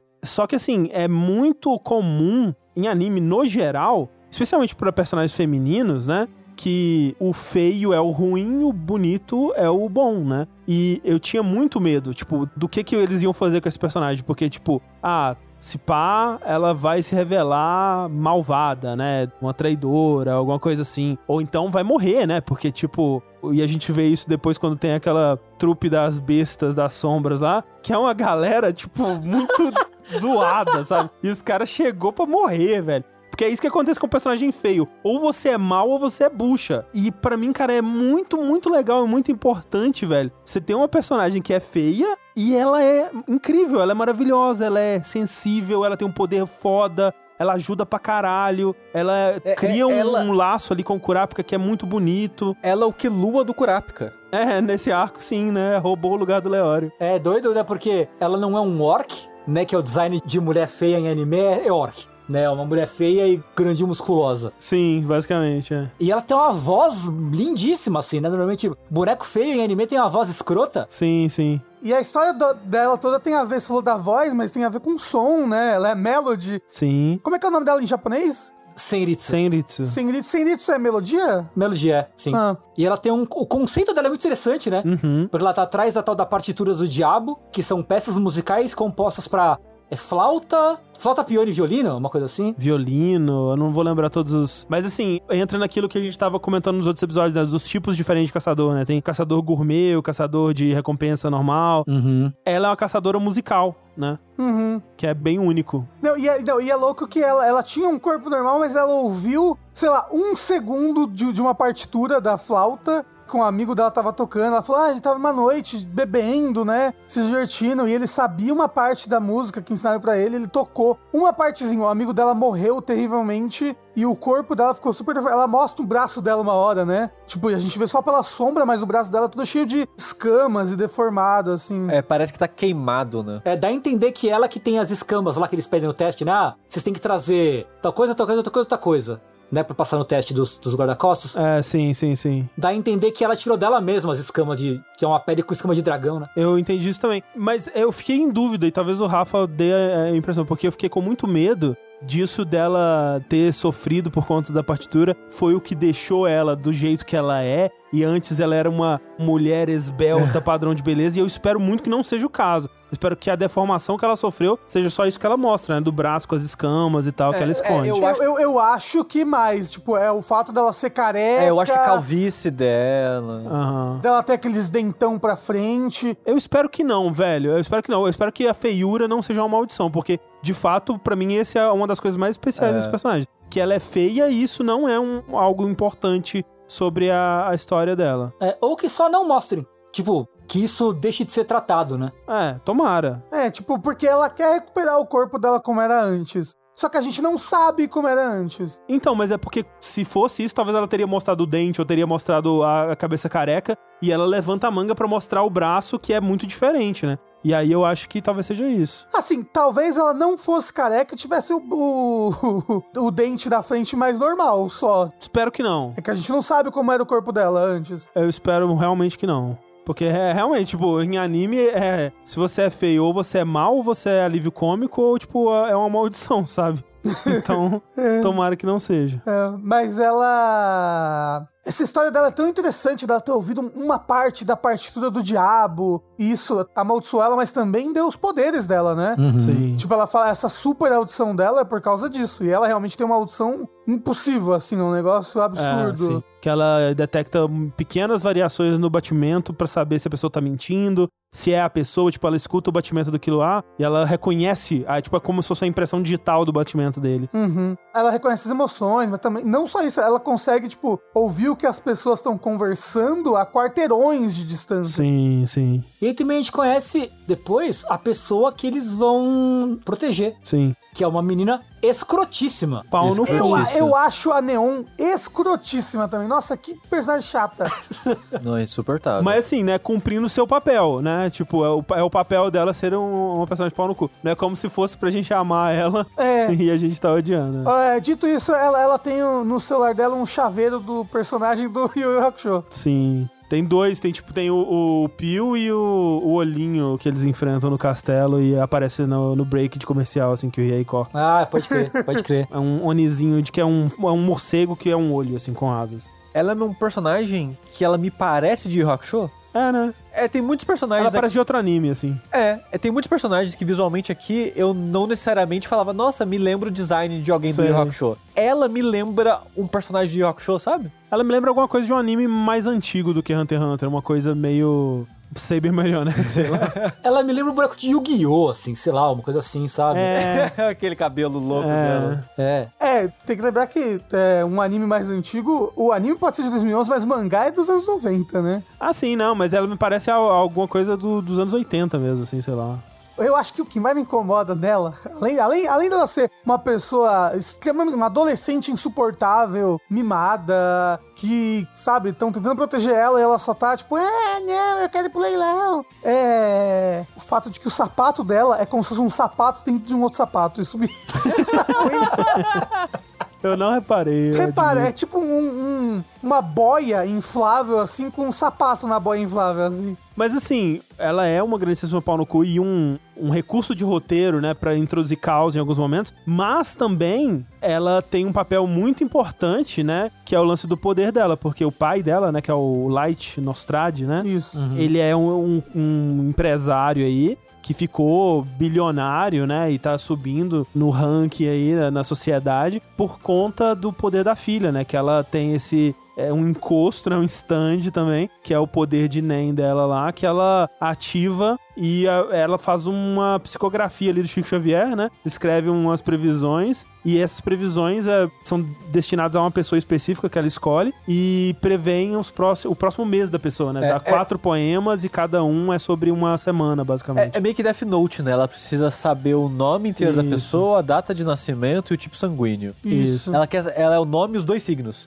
Isso, exatamente. Isso. E aí ela, é, essas previsões ajudaram o pai dela a, né, se dar bem aí é, financeiramente. E é por isso que o pai faz tudo, né? Tipo, é, tudo que a menina quiser faz, porque, porra, se ela, sei lá, decidir que não vai mais fazer as previsões, eu tô fudido, né? Então ele é, mima ela pra caralho. Até porque o pai dela, ele tá subindo aí na vida, blá blá blá, mas ele é cabeça de uma, uma família mafiosa, né? Que é a família Nostrade. Uhum. E ele tá subindo na vida porque os outros chefes de família da máfia compram muitas previsões dela, né? Tipo. É, sim, sim. E ele tá conseguindo ascender na vida por causa disso. Incluindo o, o pessoal dos 10 lá, né? Tinha É, gente sim. que, era, que é fã dela É, também. o pessoal fala, até alguns dos dons, ela tem fãs até entre alguns dos dons. E é legal que ela é uma das pessoas que, que até é citada antes, assim, que usa o NEM sem perceber. Uhum. Ela não sabe sobre NEM, ela não sabe o que é NEM. Ela, Ela não teve treinamento, né? é, ela não sabe enxergar NEM. Ela, não, ela nunca enxergou o próprio fantasma que aparece no braço dela, sabe? Mas ela usa. Ela, ela paga, né? Como se a parada tomasse, possuísse ela enquanto ela tá escrevendo. Isso, é como se possuísse. E ela é um, é um NEM especial, né? Ela é especialista. É um NEM que nenhuma pessoa consegue aprender aquela técnica, sabe? Porque, tipo, teoricamente, vamos supor,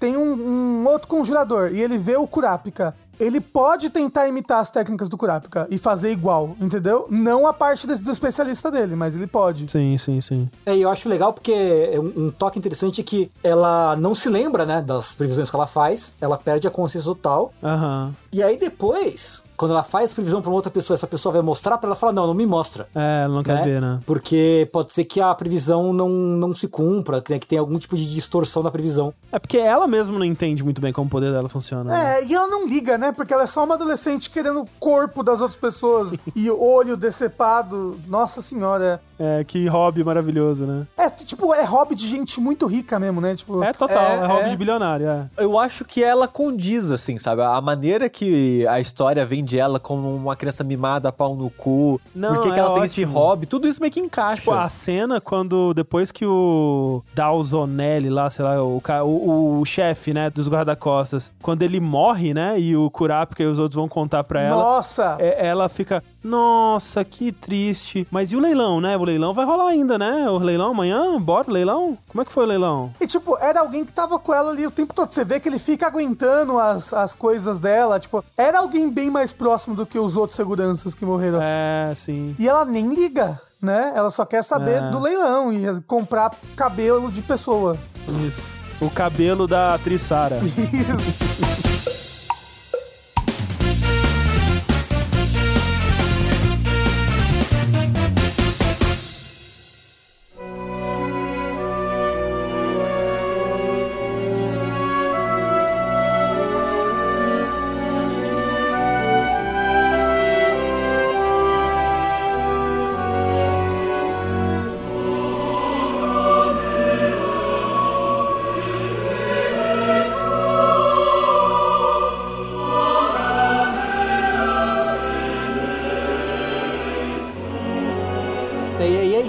Começa a saber, conhecer também quem é a tal da trupe fantasma, né? Porque a gente sabia que o Hisoka fazia ou não fazia, né? né?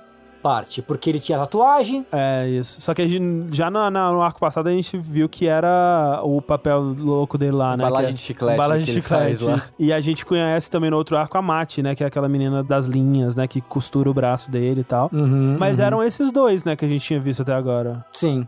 E quem diria que ia apresentar logo todo mundo, né? Tipo, de uma vez só. Fiquei surpreso. Eu achei que, de novo, né, aquilo do. Tipo, em vários momentos, a gente comentou sobre isso nos outros episódios também. Nossa, eles já estão indo pra isso, né? Tipo, ó, a coisa aconteceu e já tá indo. Já, ele já, já mostrou tudo, já, já são esses aqui mesmo. E eles já estão fazendo o que eles vão fazer e o Kurapika já vai fazer também. Mas ao mesmo tempo, eu já fui, né? A gente já foi assistir esse arco sabendo a quantidade de episódios 22 Uhum. episódios. E dada a situação da trupe, pra onde a história parecia que tava indo, o objetivo do Kurapika, eu tava, sei lá, no episódio 18 e, gente, falta quatro episódios pra acabar. Não dá tempo de resolver isso aqui. E a maneira que ele subverte sua expectativa e encerra de uma maneira satisfatória, Uhum. eu, eu acho muito impressionante como ele consegue dar essas viradas na história e fazer tudo fazer sentido e você não sente que, tipo, ah, não, faltou coisa, ou que foi desperdiçado, ou que foi Sim. corrido, sabe? Ou forçado pra acabar, né? É. Porque, tipo, a gente vai alternando, né, com o Kurapika e o, o Gon, e aí o, o Gon, o Leório e o Killua, eles estão tentando conseguir dinheiro, aí eles começam a fazer queda de braço,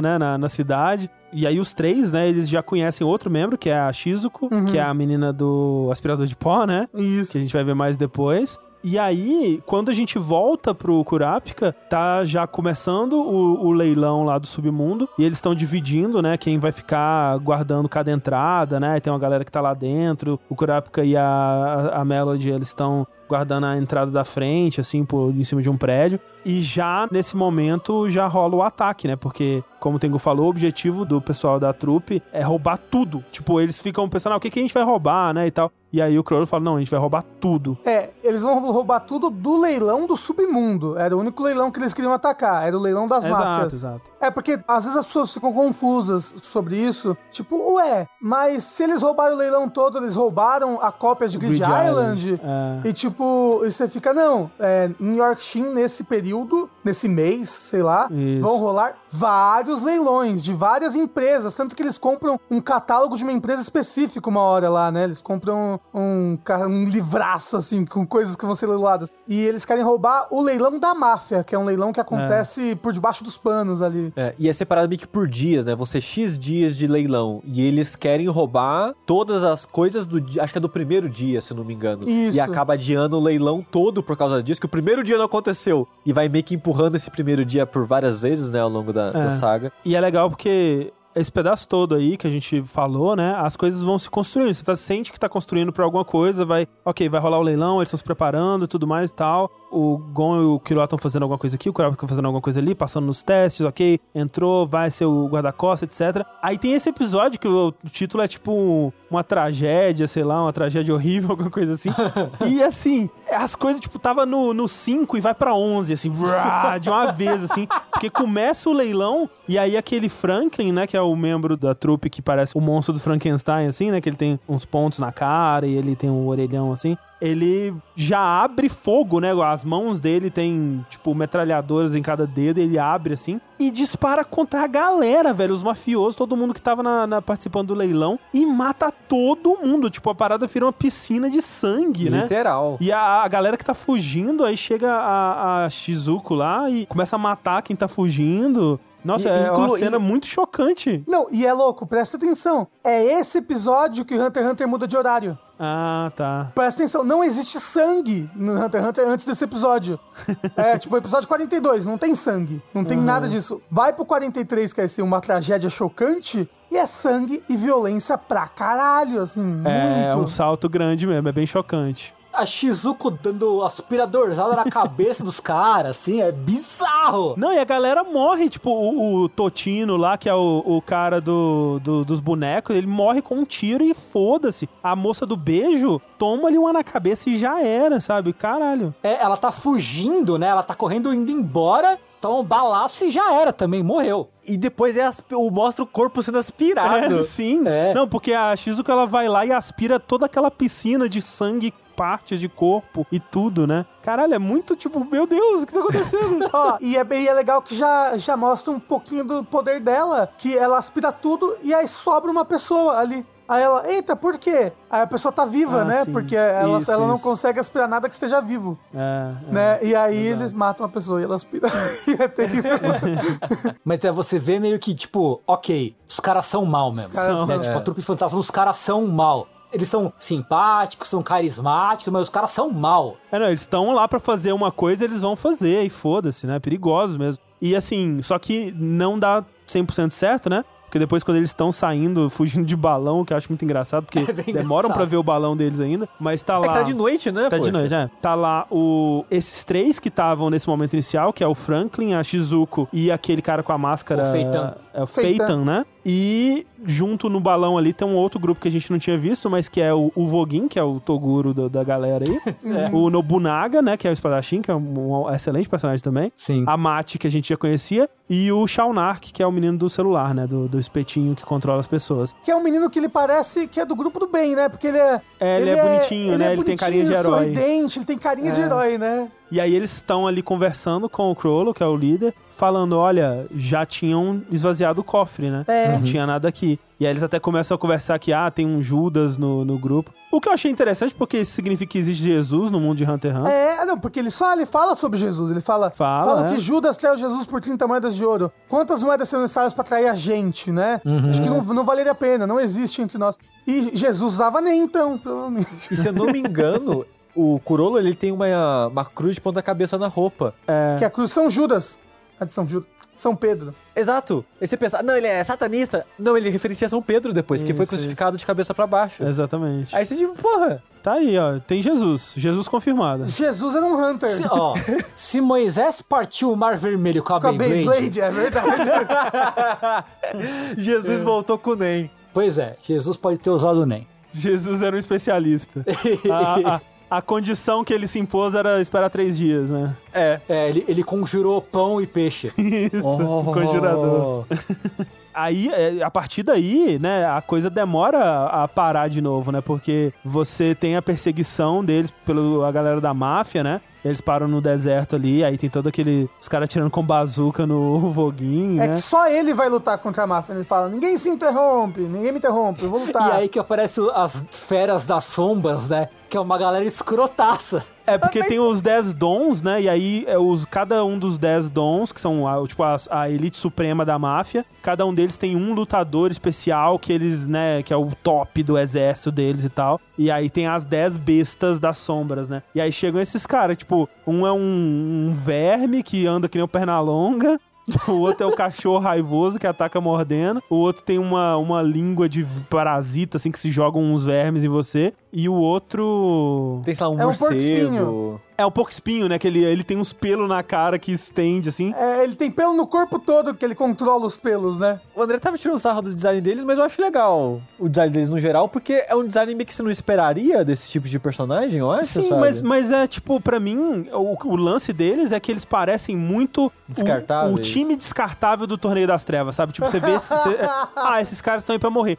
Mas até aí, eles conseguem subverter um pouco, porque, tipo, ok, os caras eles têm muito cara de descartável, mas eles estão sendo apresentados como esses grandes Lutadores, né? lutadores, os caras mais pica dos dons que já foram apresentados como pessoas perigosas, né, desse mundo, desse submundo e tal. E aí quando eles vão lutar contra o Voguin, você sente que tem um momento ali que eles estão dando caldo, né, que eles Sim. estão, tipo, eles paralisam o Voguin, eles fazem ele sentar no chão e não conseguir fazer nada, né? Coloca um parasita nele, que É. ele vai morrer Exato. se ele não fizer nada. Não, não, tanto que a, a, a, a Mati, é Mati a que usa a linha? Isso, isso. É, ela fala, tipo, se ele tivesse usado um veneno letal, o Voguin teria perdido. É. Porque ele consegue injetar o veneno. Só que ele, ele usa um veneno de paralisia. Porque ele, ele é uma pessoa que vai torturar, blá blá, ele é da máfia, né? Aham. Ele não quer um veneno que mata, ele quer um veneno que te deixa à mercê dele. Isso. Se ele tivesse com veneno letal, ele tinha ganhado. Eles tinham, eles tinham ganho do Voguin. Porque o Voguin, ele é muito. Ele é só porrada. É, ele é só porrada, entendeu? Então ele é. Não tem estratégia, é, né? é, Ele é um tom só. Tipo, em força bruta, ele é o mais forte da trupe fantasma.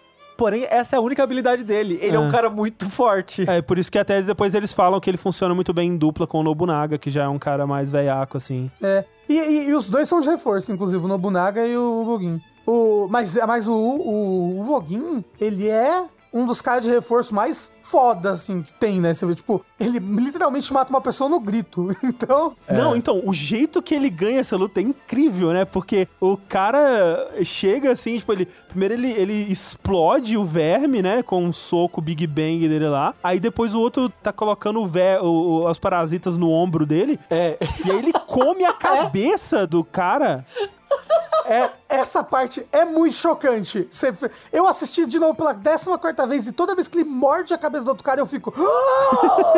Ele arranca um pedaço. É, tipo, porque ele morde, ele morde metade da cabeça, né, da pessoa. Tipo, sobra um pedaço da cara do maluco. Não, e aí o, o cachorro, o pobre do cachorro raivoso lá que tava mordendo ele, ele cospe um pedaço do crânio que ele tinha acabado de morder como uma bala e fura a cabeça do cachorro Fura a mão dele, ele bota nem na mão, fura a mão dele pra furar a cabeça. É terrível. e fura a cabeça.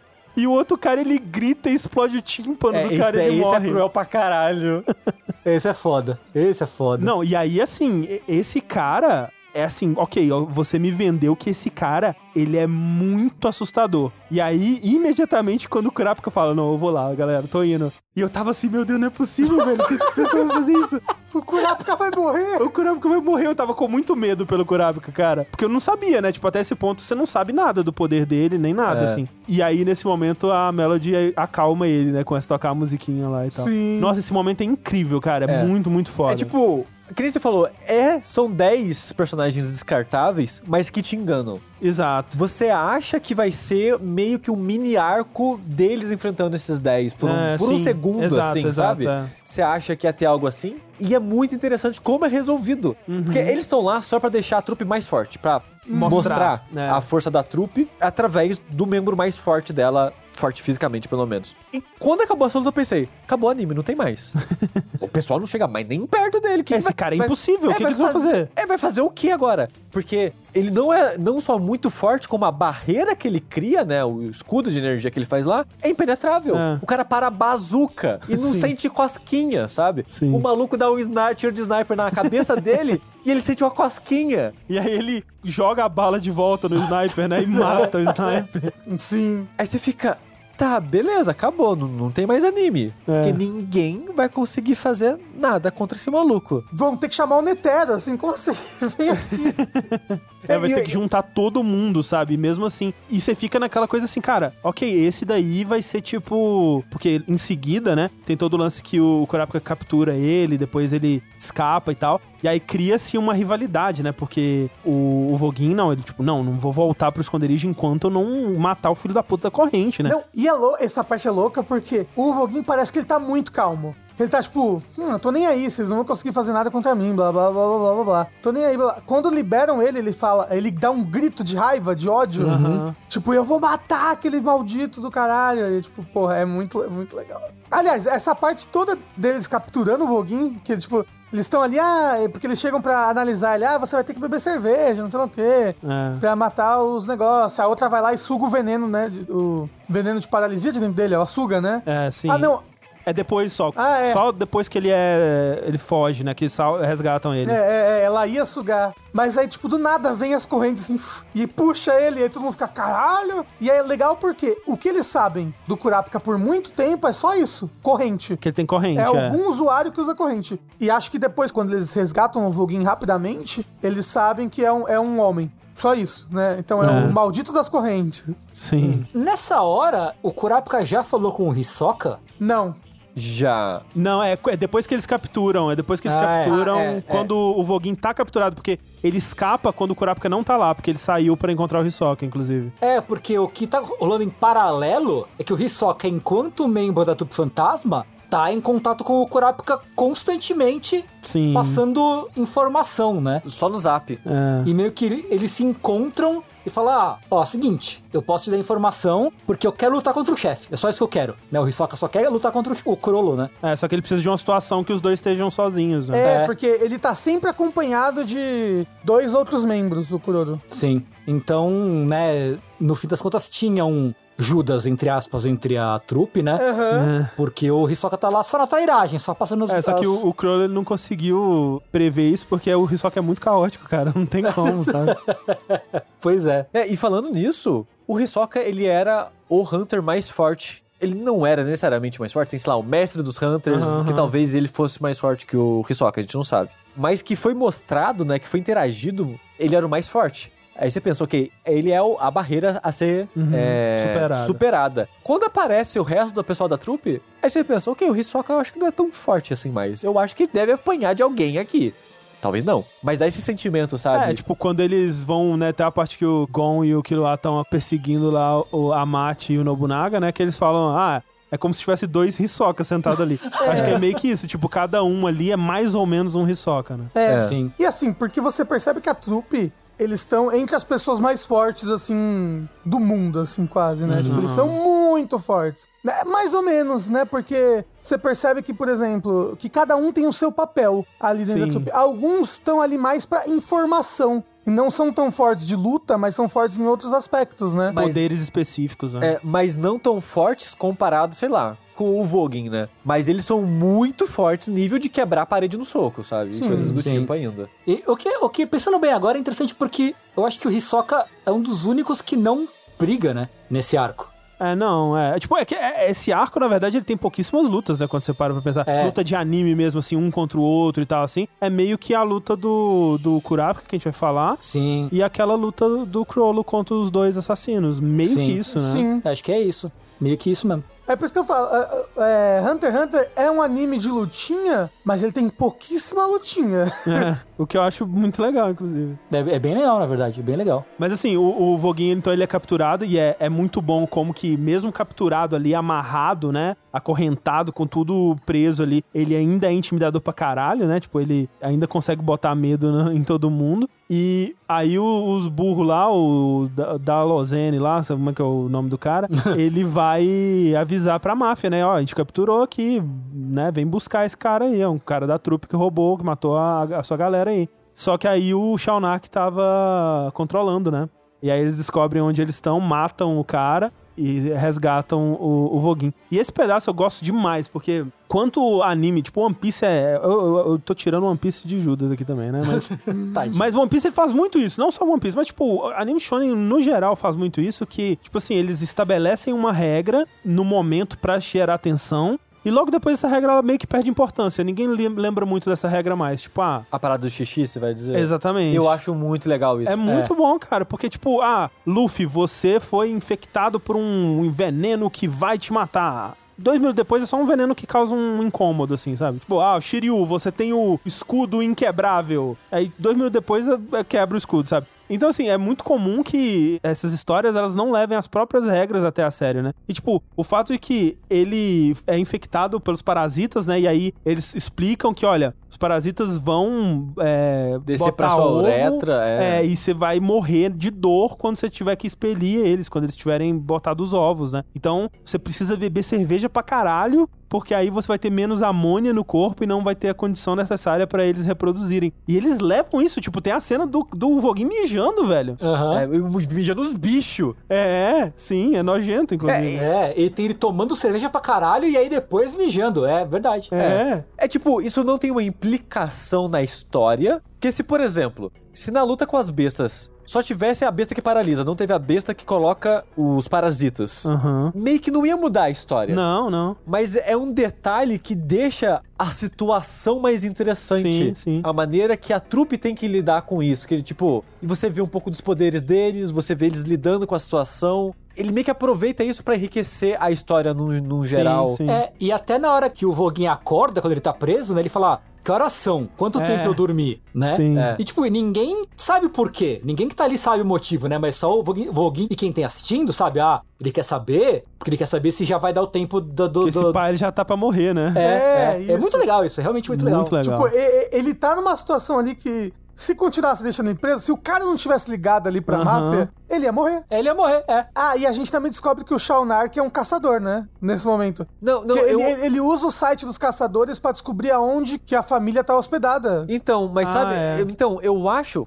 uma teoria aqui, o Rafa pode me dizer melhor. Eu acho que ele não é um caçador. Eles invadiram a casa do caçador e estavam usando o computador dele. Não, ele Tanto é. Que... Ele é. Ele é mesmo? É, tanto que ele fala pro Voguinho, olha, você devia conseguir uma, uma, uma dessa daqui também. Ah, não lembro. Então, mas eu achei que ele tava usando do cadáver, porque eles vão na casa daquele é, cara. O lugar que eles acessam o computador é de um, é de um lugar meio aleatório, né, assim. É. é. e é só daquela casa que eles acessam. Então eu tinha entendido que eles invadiram aquela casa especificamente porque era de um caçador, para matar ele, para usar a conta dele no computador não, dele. Não, não, tanto que depois ele, ele usa, ele pega as informações atualizadas da máfia de novo no site dos hum. caçadores. O, o Shaunar, que é um caçador. Eu acho que da trupe é ele e o Hisoka, que são caçadores. Hum. Hum, pode crer, pode crer. Até porque o Shaunar, ele é muito mais de inteligência, sabe? Ele. Uhum, sim. Ele é suporte ali. É, ele, ele é mais um personagem, mais um personagem de suporte do que um personagem de briga. É, e aí que nós temos a, a briga do Malditas Correntes com o Voguin, de fato, né?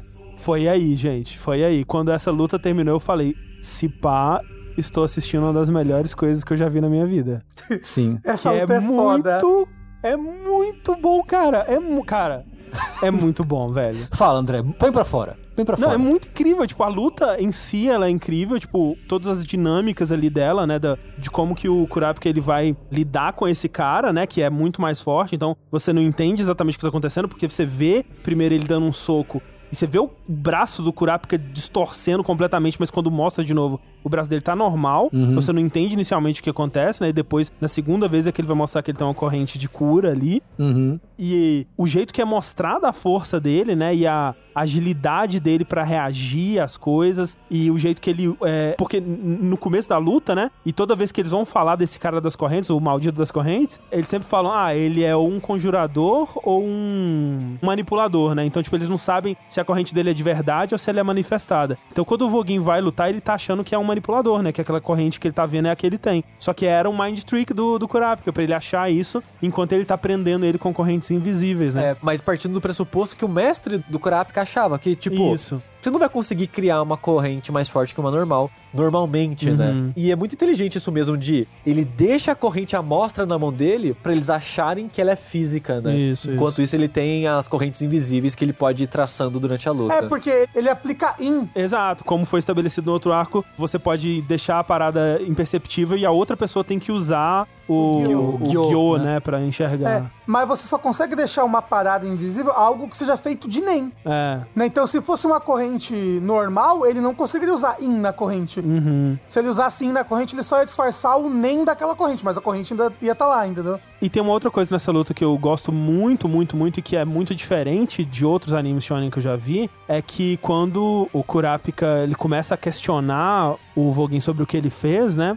Primeiro ele não sabe do que ele tá falando, né? Então, tipo, começa a dar uma impressão de que, putz, será que o Kurapika vai perceber, talvez, que não foi a trupe fantasma? ou que outra coisa aconteceu e ele não sabe, ou que alguma coisa vai acontecer aqui nessa luta, que é muito comum também, que o Kurapika ele vai perceber que, putz, não era bem isso, né? Se pá, matar esse pessoal não é o que eu preciso. E ele mata o cara, velho. Isso para mim é muito importante, velho. É muito importante que ele mate de vontade própria, né? Ele ainda dá a última chance, ele envolve a, a, o coração dele na corrente, dá a condição, olha, você precisa me contar a verdade aqui, eu vou te fazer uma pergunta, se você não me contar a verdade, você vai morrer. E aí o, o, o Voguin manda ele pro inferno Uhum. e morre. Tipo, a corrente perfura ele e morre. E o Kurapika enterra o Enterra Voguin. ele. levou uma pá pra aquela luta, sabe? mas, mas, ó, isso já mostra um pouco a diferença, né, do Kurapika. Sim. Porque eles, quando matam, normalmente estão nem aí, né? Só É. esconde quando é necessário o corpo. Eu acho que o Kurapika ainda dá um, um enterro pro cara ali. E Sim, apesar, apesar sim. do Kurapika, eu lembro no anime antigo, o Kurapika vomita todo nessa parte. Ele vomita, vomita, vomita. Aí ele vai enterrar o cara, ele tá todo com a camisa toda vomitada, assim. Não, inclusive quando ele tá batendo, né, no, no Voguin, ele, nesse anime novo, pelo menos, né, ele tá falando, né, que ele odeia aquilo, ele odeia o som, ele odeia a sensação, tipo, ele odeia o fato de que ele tá sujo de sangue, né, aquilo é repugnante pra ele. É, ele, ele fala isso mesmo.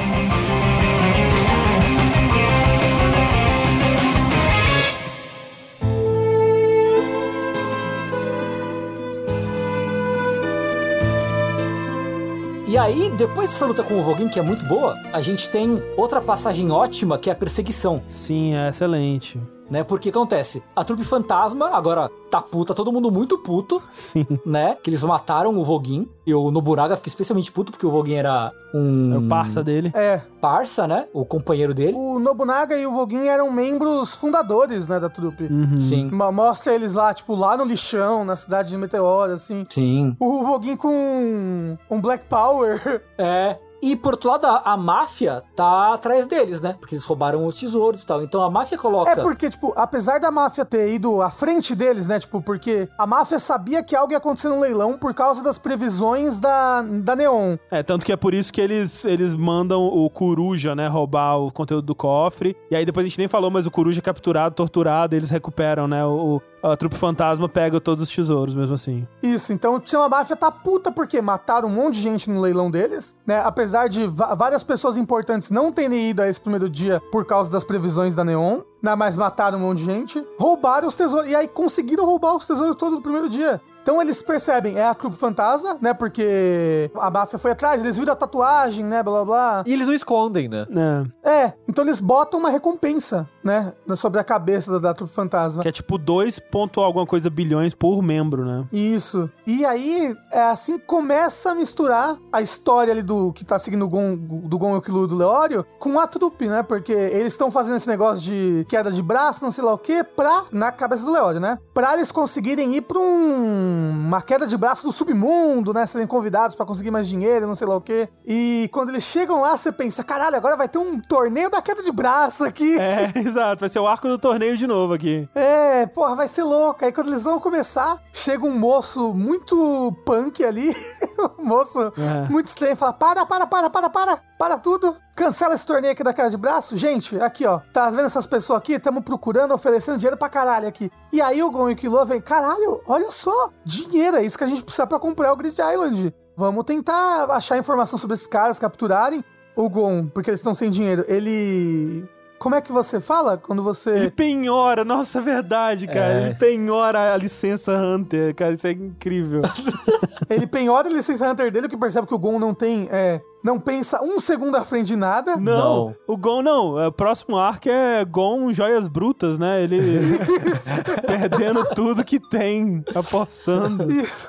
Ele penhora a licença dele pra conseguir dinheiro, pra conseguir comprar informações sobre as aranhas. E aí, nesse meio tempo, eles fazem amizade com um moço lá que ensina pra ele um, um Trambicagem, falsificações. trambicagem de falsificação, blá blá. Zepaile, né? Que é o nome dele. Gosto muito dele. Gosto também, gosto. Nossa, ele, ele- ele é um cara simpático, ele é um cara que, né, tipo. Porque o Gon e o Killua estão na feira.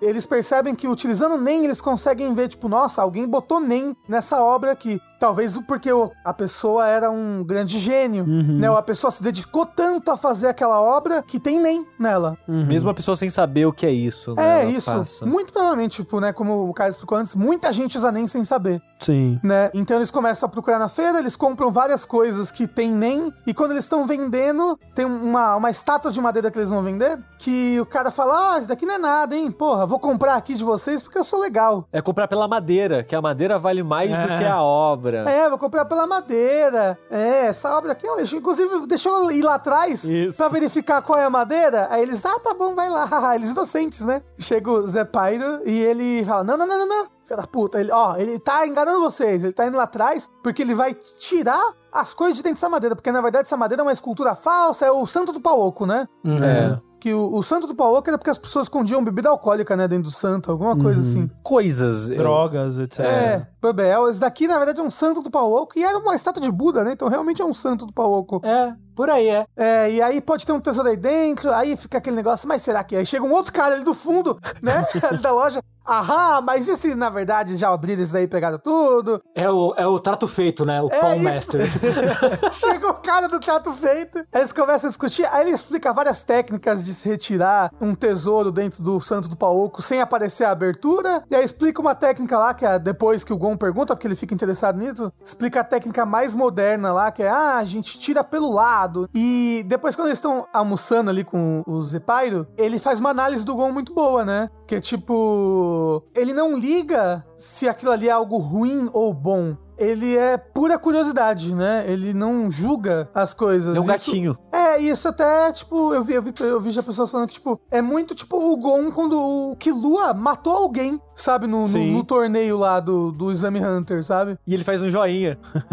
Não, eu- você lembra no final, quando o Killua é expulso, né, do Exame Hunter, porque ele mata o cara? E o Gon não quer saber que o Killua matou um cara. Ele quer saber o que, que aconteceu com o Killua, como é que ele tá, como ele tá bem. Tipo, ele, ele não julga, né? Ele é muito... Ele tem uma capacidade pro bem e pro mal também muito boa. Tanto que nesse arco todo, ele- o Gon é muito comparado pelo Nobunaga ao Vogin. Sim, sim, sim. Né, o tempo todo o Nobunaga fica, nossa, ele me lembra muito o Voguinha, me lembra muito, né? Tanto que o Nobunaga, ele toma um gosto pelo Gon, né? Tipo, é aquele negócio que a gente viu outras vezes, né? O Gon, ele tem uma coisa de cativar as pessoas em volta, né? De, de fazer as pessoas entenderem o lado dele, de se compadecerem pela causa dele, de certo modo, assim, né? É, e nesse negócio foi mais, tipo, porque o Gon lembra muito o estilo do, do, do Voguin, que é, tipo, é alguém que tá ali pra lutar, sabe? Alguém que se importa mais com os outros do que consigo mesmo, né? E fala que ah, o Voguin, quando ele tava em batalha, ele era... Ele era forte, mas quando ele tava em batalha com outra pessoa junto, apesar de ele não gostar, ele era muito mais forte, porque ele lutava pra proteger a pessoa e blá blá blá. Mas o que acontece é que o Gon e o Killua, eles recebem uma informação que eles estão pagando de onde tá a trupe fantasma, que na verdade é a trupe fantasma se mostrando, né? Tipo, eles estão eles estão tentando Eles estão se vindo de isca, né? é, e eles começam a perseguir essas duas pessoas da trupe e eles tomam no cu, né? Outra cena incrível, Nossa, cara. não, tipo, é. muito boa. Vai se fuder. E essa parte que eu falei que eu temi pela vida deles. Sim. Porque quando eles estão seguindo, antes de seguir, quando eles estão na janela lá do prédio, do outro lado da rua, o, o Killua comenta a parada de, olha, E o Killua tá com o cu trancadíssimo nessa parte é. toda, né? Que ele tá assim, não, velho, olha só, Gon, você tem que me prometer, se alguma coisa der errada, a gente vai sair correndo, você não vai fazer gracinha. Tipo, ele tá com muito medo, porque É. ele sabe, tipo, é aquela coisa do... Que o irmão dele ensinou ele muito, né? Tipo, não participe de uma luta se você não tiver certeza que você vai ganhar, né? É, e ele é muito bom em ler a força É. das pessoas, né? Estimar a força das pessoas. E quando o Gon pergunta, ele fala: é como se tivesse dois riçocas sentados É. ali. Então, tipo, fica atento que os caras são muito fortes. E você acha que eles estão seguindo na moralzinha? Tipo, os caras se levantam da- do café, vão dar uma volta, e eles vão seguindo pelos telhados, e você pensa, pô, tão em stealth ali. Os caras sabem que estão sendo seguidos, mas não sabem por onde. Uhum. Por quem, aonde que a pessoa tá, eles só notam que estão sendo observados, né? Sim, sim. E Aí eles estão, tipo, de boa, eles estão cagando pra isso também, foda-se. É, eles estão com roupa casual, né? É. Nem estão com o uniformezinho É. deles e tal, assim. Gosto que o Nobunaga solta o cabelo, Aham. tira Sim. o coque samurai dele. E quando você menos espera, tava o resto da trupe seguindo os dois. Sim, outros dois, né? o- A Pakunoda e, o o Finks. É. É, sem o Nobunaga e a Mati saberem, Isso. É. Isso. né? Tinha outros dois caras seguindo o Gol e o Killua. Exato, muito bom. E assim, esse Finks é outro sinistríssimo em questão de força física, né? Tipo, É. quando mostra ele lutando, ele quebrando o pescoço da galera. É, Ele, eu achei até cômico, porque ele, ele meio que mexe a mão, assim, tipo... "Ah", aí todo mundo quebra o pescoço. Mostra umas 10 pessoas com o pescoço quebrado, assim. É, não, e, e é ele que mata o, o antigo chefe da guarda da família Nostrad, né? Ele mete a mão no meio do peito dele, assim. Isso, exatamente. Sim. é. E ele não é só tenso em físico, mas ele é um dos mais cruéis, assim, né? É, E- e- e- E ele é bravo, ele é Ele bravo. é sangue no zóio, é. é. É, e se as pessoas tivessem ouvido ele, tudo daria certo. Ele era o cara que tava com razão ali o tempo todo. É verdade. Tudo teria dado muito mais certo. É verdade. Mas essa parte eu acho muito foda, muito foda. Porque o celular do Nobunaga toca e ele atende, ah, ah, aí ele olha. É. Ele olha pra onde o Killua tá. E aí o Killua arrepia. aí o Killua vira pra porta e tem alguém. Já tá o, o Finks, né? Tá na porta. É. E aí o Killua, ele vira um pinball ali. Pá, pá, pá, pá, Exato, ele batendo nas paredes. na parede, desesperado. É muito bom, velho. E essa cena toda é maravilhosa, porque aí o, o Finks ainda consegue pegar a perna dele, e aí ele gira e escapa, e ele tenta fugir. E tipo, o Gon, ele tá. Ele fica quietinho, né? Mas ele tá esperando o momento, assim. E aí, quando ele vai mexer, ele mexe a perna um pouquinho. A Pakunoda vai pras costas dele, ou, ou o Nobunaga vai pras costas dele imediatamente, assim, né? Não, não, é a. É a Mate? a Mate, é. É, né? É isso, é isso, é. Essa parte é muito boa. Não, e é muito tenso. Esse momento que eles estão ali, né? Tipo, porque aí fica um na janela e um na porta, né? Eles não conseguem ir pra lugar nenhum. E eles começam a perguntar, né? E isso tudo é muito bem feito. Gente, é um. Cara, que roteiro incrível, porque, tipo, eles começam a perguntar: vocês têm relação com o cara das correntes? e eles não sabem quem é o cara das correntes, porque tem muito tempo que eles não encontram o Kurapika. É, eles não encontraram até agora. Até agora, então eles não sabem que o Kurapika virou o cara das correntes, né? Uhum. E eles não sabem. E aí a Pakunoda tem o poder, né? Que ela encosta na pessoa e ela faz uma pergunta e ela consegue ver um pedaço da memória da pessoa relacionada àquilo. E ela faz isso nos dois e de fato eles não sabem, eles não têm relação com o cara das correntes, né? Uhum. Mal sabiam eles que eles eram hum, bestes do cara da corrente.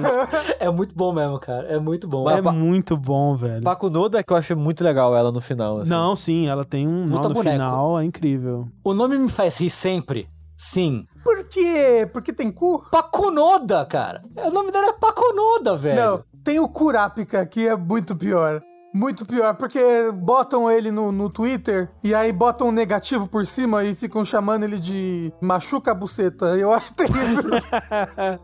Eu não vi, mas que excelente. Mas Paku não dá. Paconoda. Porque, né, capturam os dois, levam de carro pro esconderijo. Tanto que tem a cena da Paconoda botando, passando o braço por trás do, do Kirua, né? Sim, sim. E, e é assim que depois que o Killua percebe, ela deve ter que encostar pra ler as memórias. É muito legal porque o Killua, ele é muito inteligente, né?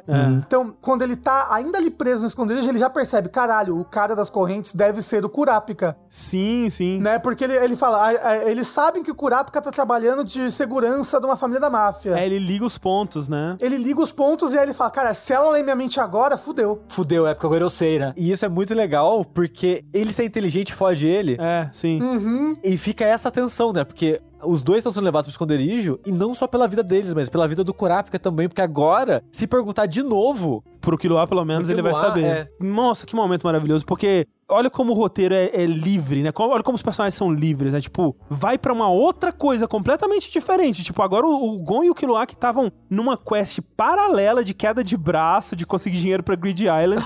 agora eles estão no esconderijo da trupe, cara. É. Eles estão os dois versus todo mundo ali. Tipo, É. o que, que eles podem fazer? E quando os dois chegam e eles veem o Hisoka, Hisoka, cara, que momento maravilhoso, velho. Que o Killua, o Killua pensa, ufa, é só não demonstrar nada. Aí o Gon olha e fala, ah! sorte, sorte que eles tinham enfrentado a menina do aspirador Isso. da queda de braço. Aí eles Aí des- consegue desvia. disfarçar, é. E até o Hisoka fica tipo, puta que pariu, não, não acredito, né? É, dá uma gota, né? E, e é muito bom por causa que essa parada da queda de braço vira um assunto É, na hora, sim. porque o Nobunaga, ele tá muito puto. Uhum. N- Não com as crianças especificamente, mas ele tá puto. Ele quer alguma, algum, alguma coisa pra extravasar, né? É, e as crianças, tipo, são pessoas seguindo a gente. Pode ser só, sei lá, pessoas tentando a recompensa, Pode ser pessoas relacionadas ao desgraçado da corrente, maldito da corrente. Sim. Aham. Então ele meio que, nessa dúvida, ele trata como se fosse é, cúmplices, né? E ele tá muito puto. Aí ele, tá beleza, vamos disputar uma queda de braço aqui. E essa parte é muito legal. Porque é o Gon sem noção de novo, conseguindo vencer de novo uma situação meio que no grito, meio que na força de vontade, meio que por não ceder, Isso, por ser é. teimoso. E aí que o Nobunaga meio que Começa a admirar ele, né? é, e é muito. Eu não lembro o que, que o Gon fala, que ele dá uma chamada no É, Nobunaga. então, é porque o Nobunaga ele começa a chorar pelo Voguin, né? E aí o Gon fica puto porque, tipo, porra, você sente pena, né? Você sente pela morte do seu amigo, mas não pelas centenas de pessoas que vocês matam sem nenhum remorso, né? Então você devia chorar por essas pessoas também. Aí ele fica puto e, E, e vira, vence né? na queda É. de braço. Não, e é louco, porque o, o Nobunaga é de reforço também, ele é muito forte. E a mão do Gon já tá toda fudida, né? É, Sim, sim. Tá sangrando, toda detonada, né? porque eles não param, é, o Nobunaga não quer parar a queda de braço nunca, né? E aí o Nobunaga fica, eita, esse moleque aqui é legal. Vamos convencer o chefe a, a deixar os dois entrarem pra trupe. E o Gon, tipo, nem fudendo, não vou entrar nem fudendo. E tipo, a ideia é vamos prender essas duas crianças aqui, porque eu quero mostrar eles pro chefe. né? Uhum. E é doido porque você sabe que nessa hora o... tem um pessoal da trupe que sai e o Nobunaga fica na base, num quartinho, cuidando do Gon e do, do Killua, né? É, eles saem pra fazer alguma coisa importante. Eu não lembro que para que que eles saem nesse momento. Ah, não, sai todo mundo menos o Nobunaga, Aham. porque eles vão Tocar o terror na parada, não é? É, é a- a- É isso, é o ataque, né? porque vai ter um novo dia de leilão agora. A máfia, para demonstrar o poder deles, eles deixaram o leilão no mesmo lugar. vai ser nesse mesmo lugar aqui, no mesmo horário. A gente não vai mudar o leilão. Vai ser aqui e eles vão atacar de novo o leilão. Sim. Nesse momento, o Kuroro Lucifer já sabe da, da Neon, Uhum. É, então. né? Ele sabe que a Neon tem o poder de previsão e provavelmente foi por isso que a máfia sabia, né? Porque tudo se encaixa, né? A máfia devia saber alguma coisa pra eles terem tirado as coisas do leilão no primeiro dia. Então ele percebe isso e ele vai atrás da Neon. E aí as coisas acontecem lindamente, né? Porque a Neon, a pau no cu desgraçada, foge, né? Do, do segurança que tava levando ela pro aeroporto, né? E aí ela tá indo a pé, né? Pro lugar do leilão, porque ela quer muito participar do leilão, que ela quer as, as paradas dela do leilão lá e foda-se. Uhum. E aí no caminho ela é, o Kurolo encontra ela, né? E ajuda ela a passar a barreira, né? Porque alguém fala pro Kurapika assim, tipo, ah, os policiais, os, os prefeitos da cidade foram tudo comprado pela máfia. A eleição deles foram eh, a máfia que deu dinheiro pra eleição. Aí eles usam os policiais e toda a força ali pra fechar as ruas ao redor, né? E aí só passa quem tem um, um- um bilhete, um cartão, né? E aí o Kuroro tinha e ele ajuda a Neon a passar. E aí, assim, tem ah, outro momento maravilhoso pra mim, que é a Neon lendo o futuro, né, do, do Kurolo. Que ela dá um, um poema pra ele, um poema de quatro páginas ali, que ele começa a chorar, né, quando ele lê. Uhum. E assim, eu até tenho ele aqui, eu queria ler. O poema é o seguinte: Ah, o primeiro. O calendário perde um elemento precioso, os meses restantes em luto se reúnem. Aqueles que lamentam, uma melodia tocam. Enquanto em silêncio, a décima primeira lua se eleva. Então tá falando dessa semana, né? Tipo, o calendário pede um membro precioso. São 12 membros, né? Então. O, 13 o- com ele. É, o. Acho que são 12 no total, não é? Não? Eu acho que são 13, porque ele é o número zero. É porque são as 12. É, 12 e a cabeça, né? É, exato, então são isso. 12 pernas e a cabeça. É. É, os meses restantes em luto, né, e tudo mais. Aqueles que lamentam, uma melodia tocam. É o que vai acontecer em breve. Uhum. É, enquanto em silêncio, a décima lua, a primeira lua se eleva, né? O, o- é o Ovoguin indo pro, ele era, ele era pro paraíso. 11, né? é. Uhum. Aí tem o crisântemo, murcha e rui para no chão recolher-se perante os sangrentos olhos escarlates. Ainda assim, no fim, supremo reinarás, mesmo após metade dos seus membros perderes. Desfruta do interlúdio, parte em busca de novos aliados. A leste teu rumo fica, certamente com a pessoa que por ti esperas vai te deparar. Isso daqui é onde ele vai terminar, né, o arco, mas é já com algumas coisas diferentes que a gente vai ver, né? Algumas coisas dessa previsão não se concretizam. E é muito legal, né? Porque ele ele repete isso várias vezes, né, ao longo do- desse momento aí, enquanto ele tá orquestrando o plano, que é exatamente o que vai acontecer aqui, né? Que ele vai fazer essa ópera de destruição pela cidade, né? Aí tem a cena dos outros membros tocando terror na rua, explodindo, matando policial, matando mafioso. enquanto ele tá lá dentro do lugar onde tá acontecendo o leilão, porque agora, né, a máfia contratou profissionais, né? Contratou assassinos profissionais, incluindo o pessoal da família Zodic, né? O, o Silva e o Zeno, que é o pai e o avô do Kiloá.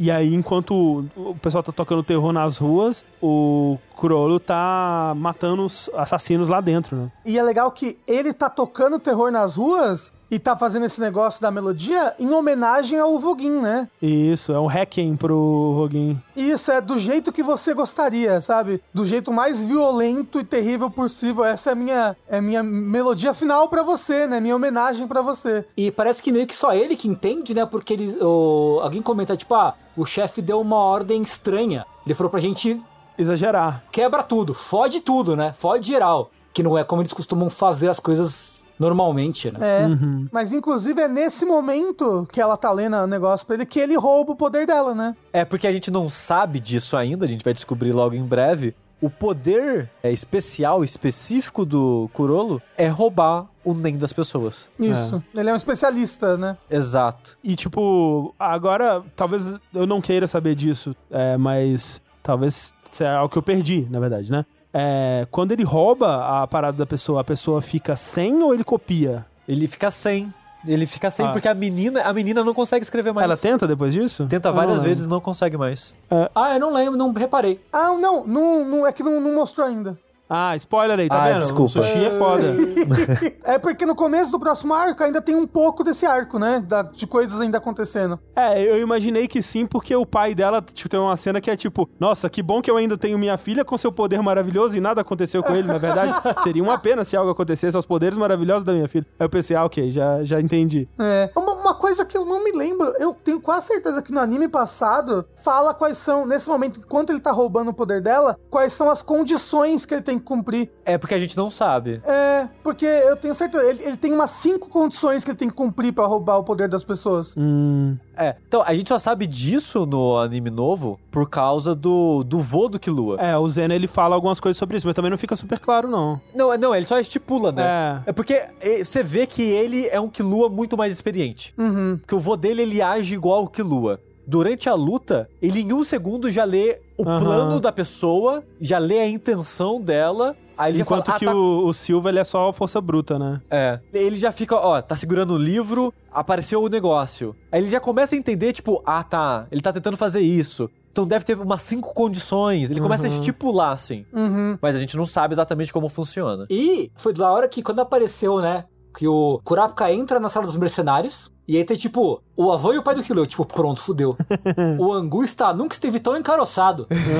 porque agora tá a família do Killua metida na história também. E mostra, um pouco antes, o Hisoka ligando pro Ilume. Uhum. É, sim. Pra pedir alguma coisa. Não, pera, é isso? Eu acho que o Hisoka aparece ligando pro Ilume lá depois, quando ele pede pro Ilume tomar o lugar dele dentro do... Mas acho que nesse pedaço também, se eu não me engano. É, porque Hisoka pede pro Ilume matar quem mesmo? Os dons, mas, é, mas não, é, não, é, não é o Hisoka. É o Kuroro. É o Kuroro que. Ah, é o Kuroro. É. Eu acho que o Ilume aparece nessa parte, mas não com o Hisoka ligando para ele. Mas mostra que de alguma forma o Ilume também tá envolvido nisso. É, porque a, aparece o Ilume na, numa ilha que tá chovendo, assim, e não, tem uma mansão, e aparece o Ilume andando um pouquinho ali, se não me engano. Aparece a irmã, o irmão mais novo do Killua. Isso. Né? E o Ilume. E aí é isso, né? O Crollo contratou o Ilume para matar os dons enquanto tudo tava rolando. E isso é louco porque acaba o episódio no meio da luta do pai avô do Killua contra o Kurolo. E meio que num ápice assim da luta. O começo do próximo episódio é nessa mansão que você não sabe o que tá acontecendo. É. Tipo, você, tá, tava no meio da luta, o que que tá acontecendo agora? Que porra é essa? Que lugar é esse? E eles revelam bem aos pouquinhos, né? Porque mostra a galera sentada em volta da, da mesa. Inclusive tem uma vibe muito Black Black Club do Yu Show, né? Essa coisa do... Dessa sociedade, assim, que controla os leilões, né? E tal. É bem é. parecido. E aí mostra, tipo, a mosquinha no olho, né? Tipo, a mosquinha no olho é sempre o sinal, assim. Né? Que tipo, tá aí, tá morreu. morto. É porque ele fala antes, ele, ele chega e fala pras pessoas, assim, tipo... é, olha, porque o, o pessoal da, da máfia, os mafiosos que estão ali pro leilão, eles estão desesperados, né? Ah, meu Deus, a gente tem que ir embora daqui, me dá minha arma, porque ninguém pode entrar lá dentro com arma, né? E aí, a- a- até que antes mesmo da luta do contra o Kudoro, o, o Zeno chega, Silva bate na parede e o Zeno fala, olha, e se eu quisesse eu matava todo mundo aqui em 5 segundos. Vocês não têm chance, não adianta vocês quererem arma não, fica quietinho nas suas que a gente vai resolver essa parada aqui. E aí depois aparece o, o líder dos dons ali, ou um dos cabeças dos dons e fala, tá tudo bem, o leilão vai rolar porque nós matamos a trupe fantasma. Pode ir lá. E rola o leilão. Sim. E aí, depois que corta né, a câmera, aí mostra que ele tá parado, aí se a mosca sobe assim. E aí atrás dele estão vários. Daqueles alfinetes, né? Do Ilume. Isso, dos alfinetes do Ilume. É, é tão da hora como a coisa vai se encaralhando muito devagarzinho, né? Exato. Enquanto avança. E é muito bom porque eu acho que outras histórias apresentariam essas informações de uma forma diferente. Talvez outras histórias apresentariam do ponto de vista do Kurapika. Porque, tipo, funcionaria também a gente tá lá, tipo, luta. é, descobriram que o Kurolo tá aqui, que a trupe tá dentro do prédio, os assassinos vão atrás deles, corta. Ponto de vista do Kurapika vendo a trupe morta. Tipo, porque é isso que ele vê, né? Ele vê os cadáveres de todos, assim, mortos horrivelmente. Tipo, caralho, morreram todo mundo. Os assassinos são foda mesmo, né? E aí só depois você descobrir que não, na verdade, ó, mostra o flashback, né? Que aí o Silva e o, Zeno falaram: ah, mataram os dons, então a gente não tem mais cliente, né? É, vamos embora. É. E seria uma forma de contar essa história de um jeito diferente, mas acho que de um jeito mais clichê. Porque com esse plot twist de voltar, ah, na verdade não foi isso que aconteceu. Acho que é um jeito mais comum até de contar esse tipo de história. E essa luta é uma luta tensa porque você acha que um dos dois vai morrer. Sim. Sim. Porque o plano em que encerra a parada é, o velho fala, se precisar você me mata pra vencer essa luta. E o Silva ne- nem pensa duas vezes. Tipo, ok, ele é muito profissional, né? Sim. É. E teve uma hora que eles cercam o Kurolo e o Zeno, ele começa a descer o cacete no Kurolo pra não, ele não sair do lugar, né? Tá, tá tipo... urararararara. E ele fala, agora, manda. E o, o Silva começa a flutuar, formando umas bolas de energia na mão.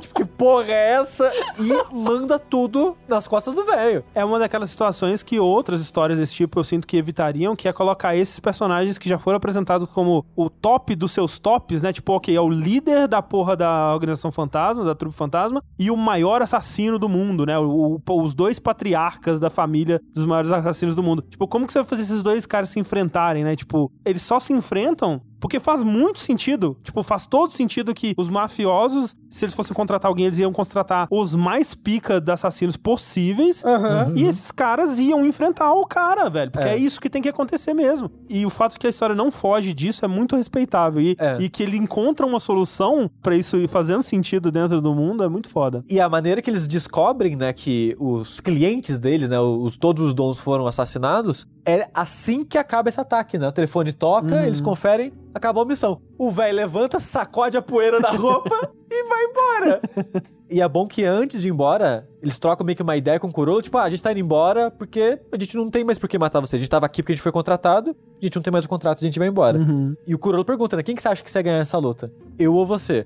E o velho, eu, obviamente, porque você tava se segurando. Se você não tivesse se segurando, eu teria morrido. Porque o Kuroro queria Roubar a técnica. roubar os poderes. É. Exato. É, o Kuroro, ele se importa antes em roubar a técnica da pessoa pra depois matar ela. Sabe o que, que é isso, Rafa? Hum. É quando você tá tent- jogando Street Fighter, mas você quer dar o especial. Exato. Você não quer ganhar a luta, você quer dar o especial.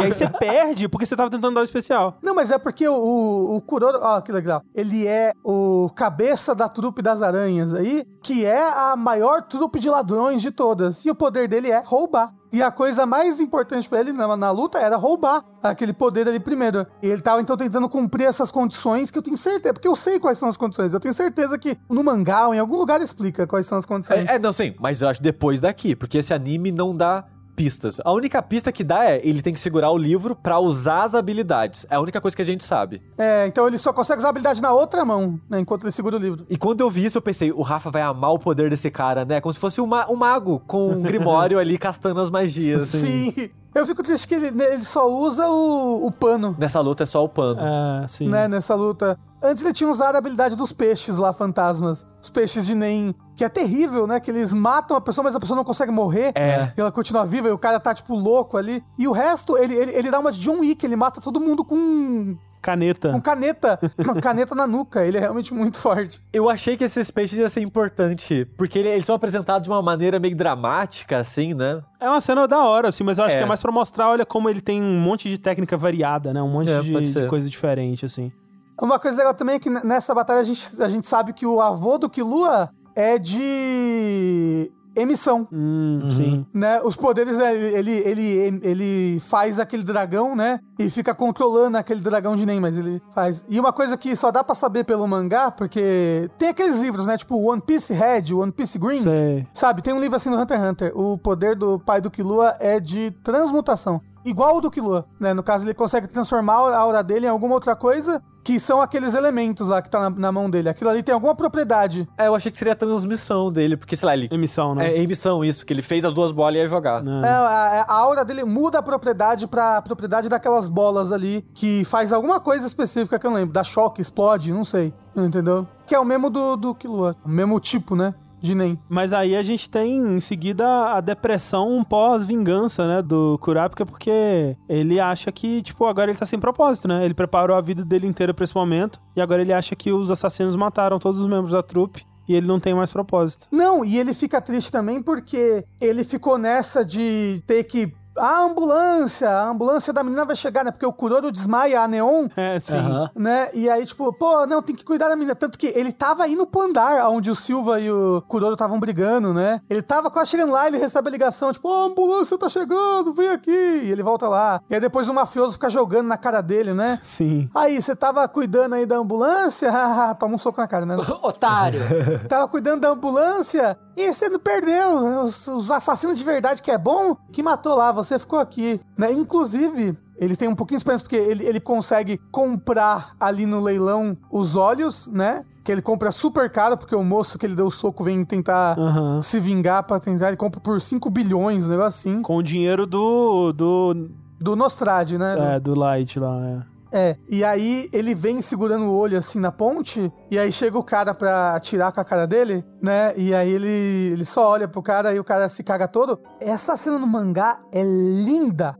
A cara que o Kurapika faz quando o cara vai, vai tirar com a cara dele é muito boa, é muito Eu vi essa cena no anime de 99 também, é bem melhor é do que no boa do também, 2011. muito boa. Essa cena no assim, de 99. Mas é, isso é outra coisa que a gente não falou, né? Que o leilão tava acontecendo, mas entre aspas, porque o Cortopi, que é aquele membro da trupe que é tipo o Primo It, né? Isso. Ele tava fazendo. A habilidade dele é clonar objetos, né? Então ele tava fazendo réplicas dos tesouros que estavam sendo leiloados, enquanto eles mesmos estavam roubando tudo. É, é muito bom porque eles roubam duas vezes, né? Isso. Eles roubam todos os tesouros e vendem as réplicas, porque agora eles estão controlando os leilões. Sim. E o dinheiro do pagamento vai pra eles. é tipo, é um plano desgraçado. Big Brain demais. É, e ao mesmo tempo, o Gon e o Killua estão planejando fugir de esconderijo, né? Ah, É, é, tem isso, verdade. Eles É conseguem. um pouco antes disso, na verdade, eu acho, né? Um pouquinho antes, né? Que é uma cena super tensa também. Porque o Killua tá pra ficar puto, pra perder o controle, e o Nobunaga, ó. Se chegar perto, eu vou passar a espada em você. É, o Killua fica aquele negócio do irmão dele na cabeça o tempo todo, o irmão dele falando, eu que botei isso na sua cabeça, hein? Eu que botei isso na É. sua cabeça. Nunca luta contra alguém que é mais forte que você. E o Killua tá, tipo, indo, ah, eu vou, eu vou, eu vou, eu vou. Aí o Gon para ele e fala, seu maluco, o meu papel, o papel de morrer aqui é sou eu, tá bom? O meu papel é fazer as coisas você pensar e o seu é me parar. Aí o Gon pensa, né, naquelas técnicas de, de falsificação lá, do Santo Pauoco, e aí ele tenta mandar uma, uma mensagem ali, né, pro Killua, né? Tipo, olha, lembra quais são as técnicas? Tem uma lá, como é que é? A, técnica, vamos destruir a parede ali aqui do lado pra gente sair correndo? Isso. Como é que é mesmo o nome dela? Aí o Killua saca o plano e eles fingem que vão pra cima do Nobunaga. O Nobunaga já se prepara ali pra dar uma espadada nos dois. Eles quebram a parede cada um de um lado e saem correndo. O Nobunaga não sabe pra que lado ir. Começa a seguir um deles, eles dão um olé nele. O Gon fala de longe: Eu vou atacar ele, Killua. Aí o Nobunaga: Não, então eu vou ficar parado aqui. Vou usar o En. É o En que ele usa? É esse o nome? Isso. É a primeira vez que aparece o En, né? Depois o, o avô do Killua usa no prédio todo pra sentir onde que o Kurodo tá. Mas que é praticamente você expandir a sua aura pra fazer uma bolha ao seu redor e tudo que entrar nessa bolha você sentir, né? Então, tipo, ele fala que ah, você consegue contar quantas folhas caíram de uma árvore se você expandir a sua aura pra cobrir a árvore toda. Você consegue contar tudo. E é, tipo, é uma especialidade do Nobunaga, é tipo isso, é expandir essa aura pra tudo que entrar naquele campo, ele, chum, cortar com a Corta. espada. Uhum. Só que, na verdade, o Killua pegou o Gon Falou, não, filho da puta, vamos sair correndo. Que o Gon queria ir lá bater, né? e aí o Nobunaga fica lá parado no corredor esperando os dois virem e ninguém vem. E eles já estão na rua. É. Essa parte é muito boa. E acabou, né? Tipo, eles morreram. É isso, não acabou tem o mais fim. história, né? E olha só, uma curiosidade: o anime de 99 acaba aí. Olha aí. Caralho. É, o último episódio é o episódio que o, o Kurapika encontra depois eles, eles no parque, né? Porque eles conseguem ligar pro Kurapika, blá blá. blá. Uhum. Aí termina com um final feliz aí, ó. Então, mais ou menos, porque você sabe, né? Sim, como tá seguindo o mangá, você sabe que a, a trupe tá viva, você sabe que ainda não acabou. Mas aí acaba aí um anime, acho que tinha alcançado o mangá, e a- a- o resto da saga foi feito em ovas. OVAs. Pode crer.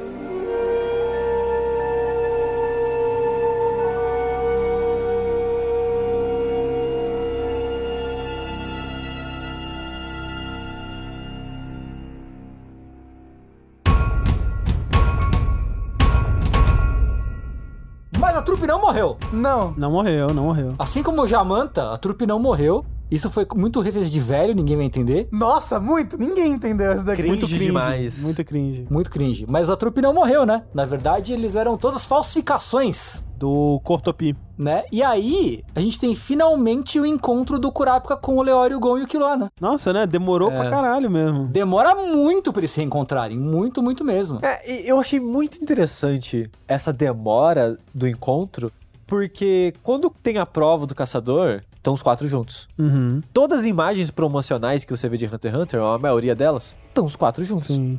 Mas os quatro raramente estão juntos. Claramente, é. É. Eu achei interessante essa dinâmica que Não, o... inclusive, o Leório virou o Cobra total nessa saga, né? Porque não, não, consegue, não faz nada. Assim, ele tem um momento de brilhar que a gente vai falar em breve, mas, assim, ele, ele é mais um cara que vai dar um pouco da, da malandragem das ruas. Ele ajuda o Gon a comprar o celular, sabe? Tinha umas coisas assim. É, ele não faz muito, não. É. Eu acho que a maior participação dele, assim, pra mim, é no hall do hotel. É, então, esse é o momento que ele brilha nessa temporada. Porque ele mesmo, ele, ele tipo, ele nem aprendeu nem ainda. É. Tipo, ele, ele, ah, nem é quando você reveste o corpo com a aura. E não, né? Ele todo feliz. Não, claro que eu sei, imagina. Gente, ele só quer passar na FUVEST, deixa o cara, sabe? Ele não precisa, né? a ambição saber. dele é outra parada. Mas eu tô curioso, eu tô curioso pra como eles vão usar ele daqui pra frente, ou se vão, né? Também é. É, é, é legal que a gente, tipo, nesse momento a gente sabe, pelo anime, qual é o tipo de NEM do. do, do Leório. Ah, porque aparece no encerramento. Ah, aparece no encerramento e aparece quando tá, tipo, mostrando os tipos, nem aparece a silhueta dele no tipo de NEM dele. Ah, sim. Né? Vocês sabem qual que é? De cabeça, não. Qual é o tipo de nem dele? Ele é emissor. Hum. Cada um tinha que ser um, né? Então, o, o Kurapika é conjurador, o, o Gon é, é reforço, o Leório é emissor e o Killua é transmutador. E o Kurapika é especial também, né? É, e o Kurapika, E o Kurapika também é especial. Inclusive, eles falam, né, que os... A vantagem de ser manipulador ou conjurador, que ele- eles estão do lado de especialista. Então, teoricamente, eles têm uma categoria a menos com 80% de chance de dominar, né? Uhum. De potência pra dominar. Que eles têm mais chances de virar especialista ao longo da vida. Só faltou um, porque são seis tipos. E juntando os quatro, tem cinco tipos no grupo. Falta manipulador, nenhum deles é manipulador. É porque eles são bonzinhos, eles não manipulam as pessoas.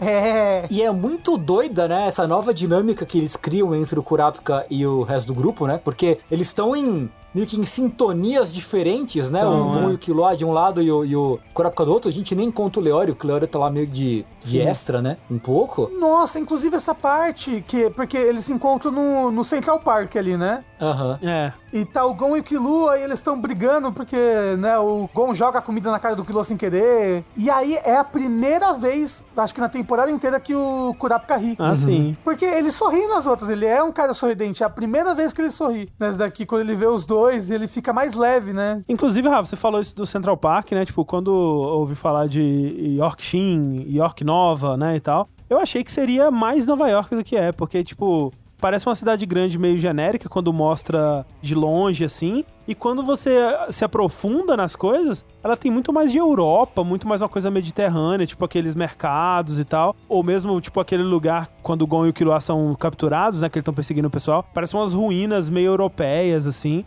eu achei que a identidade da cidade ia ser mais clara, tipo, ah, ok, é uma Nova York meio fantasiosa, assim, eu fiquei meio decepcionado com isso. Então, isso é mais do do mangá, porque o mangá nunca se importa tanto com esses cenários, assim, tipo que nem One Piece, quando você entra num, num lugar novo, o cenário é muito importante, né? Uhum. Aqui, o cenário não é muito importante, o cenário é, ah, é cidade, ruínas e o deserto, Hotel, né? é. Uhum. É, que lembra mais, inclusive, o deserto, parece que a cidade é mais uma... Las Vegas, né? Uma Las Vegas, é. É. Ou Dubai, né? Dubai, é. É, porque logo ali do lado, a obra que captura o cenário perfeitamente de Nova York, aqui, porra, estamos em Nova York, é o anime antigo. O anime de 99 é muito preocupado em, tipo, mostrar essa vibe Nova York pra esse momento. Então, tipo, a coisa que eu mais gosto do anime antigo é, é a saga de Yorkshire, e é porque a vibe de Nova York é muito forte nessa saga. Tipo, é, é bem bacana. Mas aquilo ali é, com, é o Central Park, Elizabeth. Ah, não, né? é. Ali, ali dá pra sacar. É. É muito baseado. Mas depois dali, eles vão conversar com o Leório e tudo mais. O Kurapika ainda tá meio depressão pós não, tem, não matei as pessoas e agora elas morreram, e agora o que eu faço da minha vida? E, primeiro, o Gon já fala: Poxa, que bom que elas morreram e agora você pode se concentrar no seu objetivo de verdade, que é pegar os olhos, né?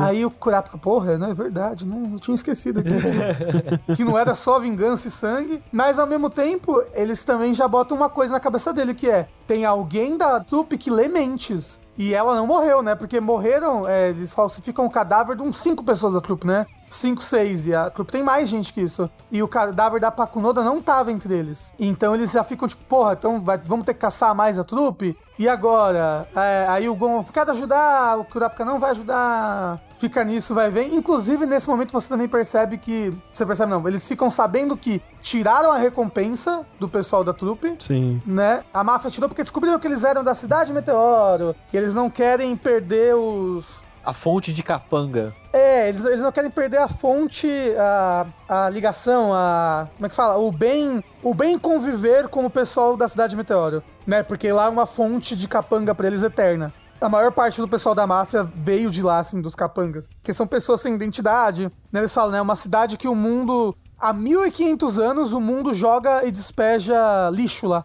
Então é praticamente um grande lixão com milhões de habitantes. Fala que tem Ah, o Brasil, então, entendi. 15 milhões de habitantes. É tipo a Ilha das Flores lá, daquele documentário, sabe? Sim, sim, sim, sim. É um lixão e todo mundo ali vive do lixão, mas é um lugar em que as pessoas. O mundo fez um pacto pra não olhar pra aquele lugar, só despejar as coisas ali. Então lá é o melhor lugar pra ser. Que, eles, que a máfia tem pra arranjar criminosos, então a gente vai tirar a recompensa da cabeça deles. Afinal de contas, eles acham que. Eles já morreram, né? Tipo, aqui, ó, morreu aqui o Kuroro, morreu, morreu o líder, todo mundo morreu. Vamos tirar a recompensa deles e. E é isso aí, deixar por isso. E você percebe como que Lua, ele é muito próximo do pai e do avô dele, assim, tipo, Uhum. em questão de pensamento. Porque tirou a recompensa, ele fala, ok, não vamos mais caçar, acabou. Né? Era algo estritamente profissional pra ele, né, aquilo ali. É, que eles estavam atrás por causa do dinheiro do Grid Island, né? Eles estavam- Estamos atrás por causa do dinheiro, não tem mais dinheiro, acabou. E até tem um, um momento mais na frente que o Killua ele encontra com a Melody, né? E tem um momento dos dois também desenvolvendo um pouco juntos, assim. Uhum. E é interessante, né? Como que quando põe a Melody ali, o- é, é, vira uma cena legal, né? De acompanhar. Tipo, Melhora, né? Ela, ela se interessa muito pelas pessoas, né? ela gosta de conhecer sobre. Tipo, ela faz perguntas interessantes, assim. Uhum. E ela percebe o jeito que ele corre, né? Que ele corre sem fazer barulho. E quando ela repara isso e, tipo, elogia, nossa, você tem os passos mais silenciosos que eu já ouvi e tal. E ele fica puto, né? Porque é algo da família dele. Ele não quer, ele quer esse, esse distanciamento da família. Mas ao mesmo tempo, como você falou, tem coisas que são tão inatas, né? Que ele já. Ele faz sem pensar. Tipo, isso de deixar de ir atrás dos caras porque não tem mais recompensa. E outra coisa sobre essa parada da recompensa e de como os assassinos profissionais pensam, durante a luta contra o Kurolo, quando o Detone Boris fala, a gente não faz isso porque a gente gosta. É. A gente não gosta de matar as pessoas. A gente faz porque é a nossa profissão. E a gente é profissional. É, e enquanto tá acontecendo isso, enquanto eles estão conversando sobre o que que eles vão fazer, ou se o Gon e o Killua vão ajudar ou não e tudo mais, no esconderijo da trupe, eles estão lá são e salvos, né? E começa o lance da leitura do futuro, né? Porque primeiro o Nobunaga, ele fica desconfiado do Crollo, né? Porque ele começa a falar de ir embora, né? E tal. E o Nobunaga, não, porra nenhuma. A gente tem que matar o cara das correntes, tá louco? Mataram o Vogen, a gente vai atrás desse filho da puta até o fim. E aí o, Crollo quer ler o, o, futuro do Nobunaga, né? E ele lê um poema para ele que é bem parecido, né, no começo com o do próprio Crollo, assim, fala essa coisa do, do, do membro luto, importante, do luto é, do e tal. Eu acho que quase todo mundo tem esse começo é, parecido. Sim. É, até porque é uma semana que já passou, né, praticamente ali. É, é porque toda leitura dessa menina é uma semana no passado é uma semana no presente ou meio no passado, é. dependendo do dia, né? E o resto é previsão. É, é porque ela lê as quatro semanas do mês. Uhum. Sempre, alguma coisa assim. E aí, tipo, cada verso do poema é uma semana. Entendeu? Aí todo mundo tem essa mesma primeira semana e a segunda semana mais ou menos igual. Tanto que eles sabem, a mulher fala, né? Depois a. a aquela que tem um aspirador de pó. Olha, eu só tenho a primeira e a segunda semana, quer dizer que eu vou morrer na segunda semana. Uhum. Isso, isso. E aí é, é, muito engraçado, cara. Esse momento é maravilhoso. De novo, os personagens são agentes livres. Porque o Hisoka, ele poderia ter ficado calado. Uhum. Só que ele tem o plano próprio dele. Ele tem as coisas que ele. Tipo, ele. O pessoal tá chegando à conclusão de que, ok, realmente, né? Se a gente ficar aqui, se a gente continuar nessa porra porque menciona o cara dos olhos vermelhos, né, e tal, que eles concluem com o cara das correntes, eles, tipo, ok, a gente não sabe exatamente o que vai acontecer, mas se a gente ficar nessa de ficar caçando o cara dos olhos vermelhos, vai dar ruim pra gente, a gente vai morrer. Vai morrer metade, né? Que fala que metade do, dos cinco, membros. eu acho. Né? É, com o Uvo, né? Tipo, quase é, metade, sim, sim. né? Um pouco mais ali. Essa parte, eu acho que é uma das minhas partes favoritas no geral do anime desse arco. Eu também. Porque é uma subversão de tudo que você esperava que o arco seria. Sim. Ele, ele quebra. É, é, o que eu tava falando, que, tipo, falta quatro episódios para acabar e vou inventar uma outra coisa aqui é, agora. É, tipo, o que que tá acontecendo, sabe? É. E eles criam uma, um outro contexto, mas é tão interessante a maneira que é, a história vira do nada. Não, eu, assim, cara, se eles quisessem fazer cinco episódios só falando do, da previsão de cada Não, é. um, faria, velho. Isso. Faz. Nossa, é. me manda. Não, porque é muito legal todo mundo interpretando as previsões e aí, tipo, e agora o que, que a gente vai fazer em cima disso? É, porque aí eles vão falar, ah, o crisântemo ele floresce no mês 9, nasce no mês 6 e sei lá o que então o crisântemo significa essas três pessoas, então essas três vão morrer, tipo, que é o, o Shaunark. A Shizuku e o Bunaga, né? A Shizuku e a. E a não, e a. Pakunoda. Pakunoda, né? Pakunoda. É, são os e, três que vão morrer e, e, tal. E essa parte deles discutindo o futuro, de usar esse poder, eu acho tão é muito foda. Legal. Eu porque, acho incrível. Por exemplo, tem muito filme de terror, slasher e tal, que me irrita porque os personagens são burros, porque eles têm que ser burros, senão não existe o filme.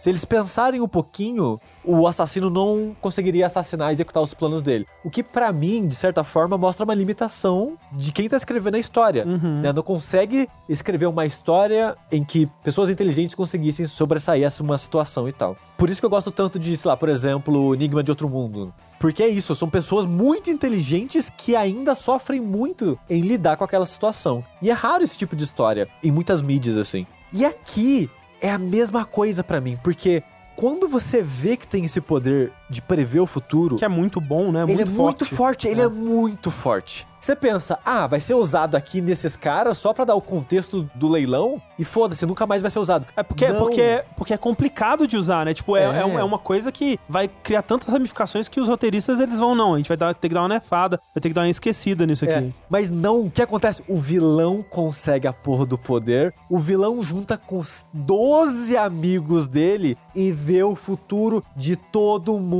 Não, e é muito, muito legal isso. E quem dá a ideia é o Hisoka. Hisoka Talvez ele fosse né? fazer. que talvez ele fosse fazer, mas quem dá a ideia é o Hisoka. Porque ele quer saber, eu acho. Ele, não, ele quer saber, mas tipo. Não, ele quer impedir eles de ir embora. Exato. O Hisoka, é. ele, ele já pensa assim, putz, se os caras forem embora, eu nunca mais vou ter a oportunidade de ficar sozinho com o Crollo, porque, tipo, não é sempre que eles se reúnem todos, né? É raro, na verdade. Então o, o Hisoka tava esperando essa oportunidade. É, o Hisoka tá quatro anos na trupe, alguma coisa assim. É. E aí ele percebe, tipo, ok, mas o meu futuro, tipo, se eles verem a minha previsão, eles vão saber que eu sou um traidor, que eu tô é, em contato com o Kurapika, que eu tô fazendo essas porra toda pelas costas deles e tudo mais, que o meu objetivo é lutar contra o Crollo. É, porque mostra, né? Ele lê a previsão dele, na previsão dele tá escrito que ele traiu os caras, né? Exato. Que ele vendeu, que você fez bem em vender e que, tipo, você vai ficar sozinho com o líder e, e tal. E aí ele faz aquela parada de, de, trocar, né, o papel lá, que é aquele truque de mágica dele que mostra ele fazendo no, no, no outro arco, né? De botar uma camada falsa por cima das coisas. Isso, isso. E aí, quando o Nobunaga, eu acho, alguém pega, né, o Amate, não sei, pega pra ler, pega o falso, só que o falso ainda incrimina ele, cara. É muito bom, velho. Porque aí ele cria. Mas só um pouquinho. Só um pouquinho, porque aí ele cria a narrativa de que, ok, ele vendeu de fato os segredos pro Kurapika, mas é porque ele tá sendo controlado, né? Tipo, a espada da justiça e não sei o que lá. Ele não pode falar. É, ele cria toda uma ceninha, nossa, é maravilhoso. Cara, que personagem incrível o Hisoka, velho. É muito caótico o Hisoka. Tirando a parte de ficar de pau duro com a criança, ele é incrível, velho. É, cara, porque aí o, o começa a questionar o Hisoka, né? Que ele fala, ah, e tal, tal, tal coisa, não posso responder. E tal, tal coisa, não posso é. responder. Se eu, eu responder, já é uma coisa que eu não posso responder. Exatamente. E aí o Crollo, ele leva o Crollo à conclusão de que ele tá com a toda, da, da, da espada no coração é, e não pode falar. Tipo, ele manipula todo mundo, assim, né? E, e ele fica de pau duro com o Kuroro. O Hisoka nesse é, momento sim. vai, ah, eu vou te matar tanto, pum, pau duro. e essa parte, outra coisa que eu gosto muito é, o grande vilão da história, dessa história, ele não é infalível. É, exato. Porque ele acredita fielmente Sim. na situação que foi gerada. Sim, não, e, e, com razão, tipo, ele tá usando todos os poderes ali, ele tá, tipo, ele, ele, não tem. Já teve um motivo, tipo, será que ele suspeita de um Judas aqui? Ele não, por causa disso, disso e disso, e faz sentido dentro da lógica. E, tipo, a única coisa que tá fudendo ali é que o Hisoka é imprevisível, ele é caótico demais, ele é muito louco, velho. é muito bom, cara. Nossa, é muito bom. É muito bom, é muito bom. E aí eles decidem ficar mas ao, ao mesmo tempo que eles decidem ficar, a, a, a trupe é do, do a, bem. É porque a previsão do Hisoka fala que se eles ficarem. É, eu não lembro exatamente o que é a previsão dele. Não, a, pre, a, previsão do Hisoka falou que se eles forem embora, eles iam morrer em casa, alguma coisa assim. É, tipo. O saudosismo, blá blá blá. No saudosismo, é um negócio assim que vão morrer e tal. Então eles têm que ficar, né? Então a, eles decidem ficar nesse momento. Uhum. Mas ao mesmo tempo, o, a trupe do Gon lá eles percebem que. Ah, não! Porque nesse momento o Hisoka manda uma mensagem de texto pro Kurapika. Pro Kurapika. Falando, isso. os corpos eram falsos. É, e uma carinha, é. um emoji triste, sei lá. emoji triste não, emoji da cara dele, que tem uma estrelinha e isso. uma lua. É, isso. e aí o Kurapika fala: Meu Deus, era isso mesmo, era falso. Como que eu não pensei nisso? Eu tava tão afoito ali com o momento. E aí eles começam a formar um plano, né? Primeiro, o Kurapika explica os poderes dele somente pro Gon primeiro, né? Porque o Gon fala, bota uma corrente aqui no meu coração, é. né? Porque o Kurapika já tinha falado um pouco dos poderes dele antes. E aí o Killua até fala, tipo, não, por que, que você fez isso? Né? Não era. Aí o Kurapika, que ele ainda tava meio deprimido, ele fica tipo, ah, não, é porque, né, agora já foi mesmo. aí ele explica os poderes pro, pro Gon, o Leório e o Killua estavam ouvindo ali escondido. Escondido, atrás do sofá. Uhum. Aí eles falam, então você vai ter que botar essa corrente aqui em todo mundo, a corrente do, no coração. E ele fala, não, vocês são meus amigos, e se eu morrer por causa disso, pelo menos vai ser tudo bom, porque eu tive amigos. Ele, ele percebe assim, porra, é verdade, né? Eu tenho amigos, vamos, amigos, vamos. E aí, inclusive, ele faz a, a decisão mais acertada de todas, que é, vou convidar a minha amiga Melody para ajudar, porque ela é forte pra caralho. É, porque até então ele tava total solitário, ela nem sabia, né, que ele tava indo caçar sozinho esses malucos e tal. É, e aí eles têm um plano lá que manda o Kiloag e a Melody pra escaltar, né, o esconderijo, só que quando eles vão lá, o Cortop fez várias cópias dos prédios, né? Isso. Eles não conseguem mais identificar onde eles estão exatamente. E ele diz que todas as cópias que ele faz funcionam como em, então ele, ele consegue sentir onde tá, porque todos são nem dele, e aí eles sabem que é, o Kuroro que liga esses pontos, né? Isso. Que eu, eu, não lembro quem fala do leilão e ele pensa, caramba, a gente sabe agora que ele é um curta, né? É, eles, eles veem a parada dos olhos escarlates e ligam, né? É, eles, eles veem no, na previsão do futuro os olhos escarlates. A gente sabe que ele é segurança dessa menina que coleciona parte de corpos e ele tá no leilão, provavelmente ele tá atrás das partes dos corpos do companheiro dele. É... Cortopi, aonde que tá esse olho? Aí ele fala, tá tantos quilômetros a essa direção. Eles vêm no mapa e é o mesmo hotel onde a família Nostalgia estava hospedada antes, eles pensam. Então, eles só mudaram de quarto, eles não mudaram de hotel. É isso mesmo, o cara das correntes vai estar tá com o olho escarlate. Vamos lá, vamos pegar ele agora.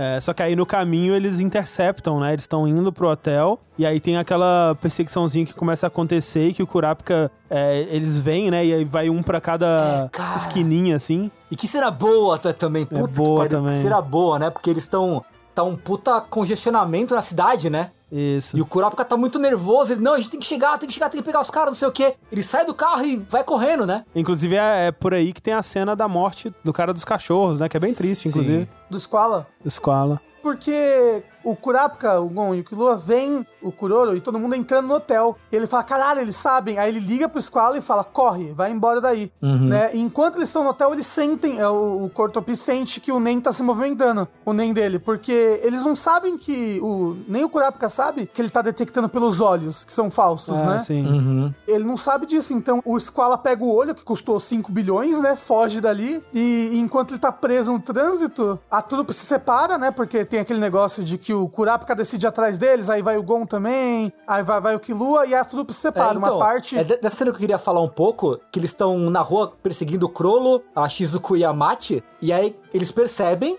o Gon vai pra trás de uma lixeira e o Kurapika entra num, num beco. E aí, tipo, e agora? Fudeu, eles perceberam, a gente, cara, fudeu tudo, né? E aí o que acontece? O Killua vem por trás e tá, tipo, do lado do Kurapika. Aí o pessoal da trupe vem e fala, ó, vocês estão aí, eu sei, pode sair. Aí o Gon aparece, ah, desculpa, eu achei que vocês estivessem com a recompensa ainda, né? É a porra das crianças de novo, que inferno. É, as crianças, essas porra das crianças. E aí, só que tem um outro cara no beco, que é o Kurapika. Só que aí o Killua tá lá pra ficar no lugar do Kurapika e servir como isca junto com eles, né? É, sim, eles, os dois se entregam ali. É. É, tipo, o Killua que pensa isso na hora, né? É, sim. o Kurapika ele tava pronto pra se entregar ali, já, já aparecer e O, lutar, o sei lá. Kurapika tava pronto pra lutar. Ele falou: vou lutar contra os três aqui, é isso aí. É. E em paralelo tem a morte do, do Squala, que ó, caralho, fiquei muito preocupado com os cachorros, velho. É, exato. Ele tava com os cachorros no carro, os caras chegando, nossa, os cachorros vão morrer demais, velho. Esse é um que eles telegrafam a morte dele pra caralho, né? Porque o primeiro começa a falar do, do caso de amor que ele tem com a amiga da. Amiga. Não é amiga, né? A servente, né? É. Da Neon. E aí depois tem o lance dele, tipo, procurando outro emprego, né? Porque. Nossa, você morreu. Morreu. Esse cara morreu pra caralho, esse cara. De fato, né? Aí o, o Nobunaga corta a cabeça dele. É, porque assim, a Pakunoda lê as memórias dele e fala quem é essa outra, que ele fala o nome Isso. da mulher que ele ama. E aí ele fica puto e ele se mexe, né? Aí o Nobunaga fiu, corta a cabeça dele e fala: Falei pra você não se mexer. Duas vezes. Quando ele se ouviu que o cachorro ia embora, eu me aliviei. É, sim. Mas assim, os cachorros agora estão soltos aí na rua, chovendo. Então sem dono, né? Putaria isso aí. Então, um monte de cachorrinho. Uns cachorrinhos fofos pra caralho. É. Assim, ele é de manipulação. E ele usa isso pra controlar os cachorros. E acho que até fortalecer os cachorros, alguma coisa assim. Mas eu acho que essa é só pra dar comando só. É, mas provavelmente ele só tinha esse poder porque ele gostava muito de cachorros, entendeu? Né? E ele cuidava muito ali dos cachorros, tava toda hora, né? Cercado de cachorros, blá blá. Então, os cachorros perderam o dono, eu fiquei, achei triste também. É triste, é triste demais essa morte. Tão bonitinho o cachorro trazendo a bandeja lá, o carrinho com a comida, assim. Caralho, essa cena é incrível.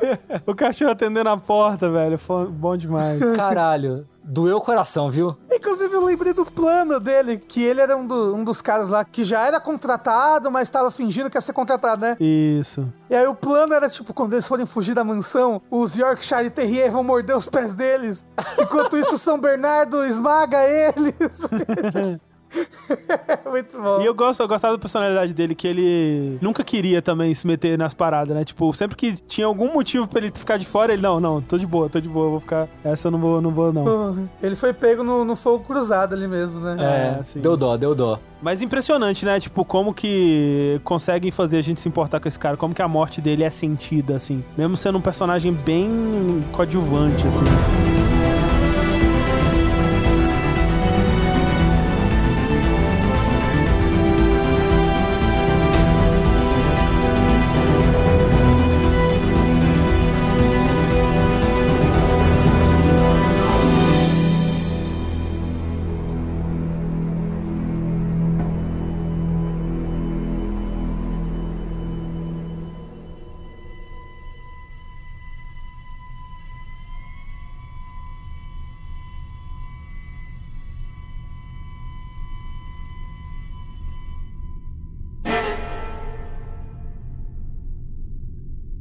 E aí, tem talvez uma das minhas cenas preferidas desse arco, logo depois, Que é o do hotel? que é o do hotel, do hall do hotel. O hotel é bom, é bom, bom. Porra, porque o Gon e o Killua estão presos agora de novo, estão presos pela trupe. Uhum. E agora a Pakunoda vai testar eles de novo, né? Vai meter a mão ali de novo. É, não, e aí eles estão tipo, porra, agora fudeu, vai perceber. E aí eles estão no hall do hotel, né, esperando todo mundo se ajuntar ali, né? Porque eles se separaram um momento, né? Sim. Uhum. E aí, esse, meu Deus, a gente precisa de um plano, como é que a gente vai escapar? O Kilo pensar que eu, eu consigo escapar dessas linhas aqui, porque eu consigo entortar aqui meu braço, deslocar e botar ele de volta no lugar. E eles também tinham um plano inicial, era Gon, eu preciso que você distraia eles por um segundo pra eu conseguir capturar o líder, né? O Kudoro. Então aí eles pensam nisso, blá blá. E aí tá o Leório ali, do nada o Leório brigando no celular, né? E passando as informações da verdade do plano enquanto ele briga.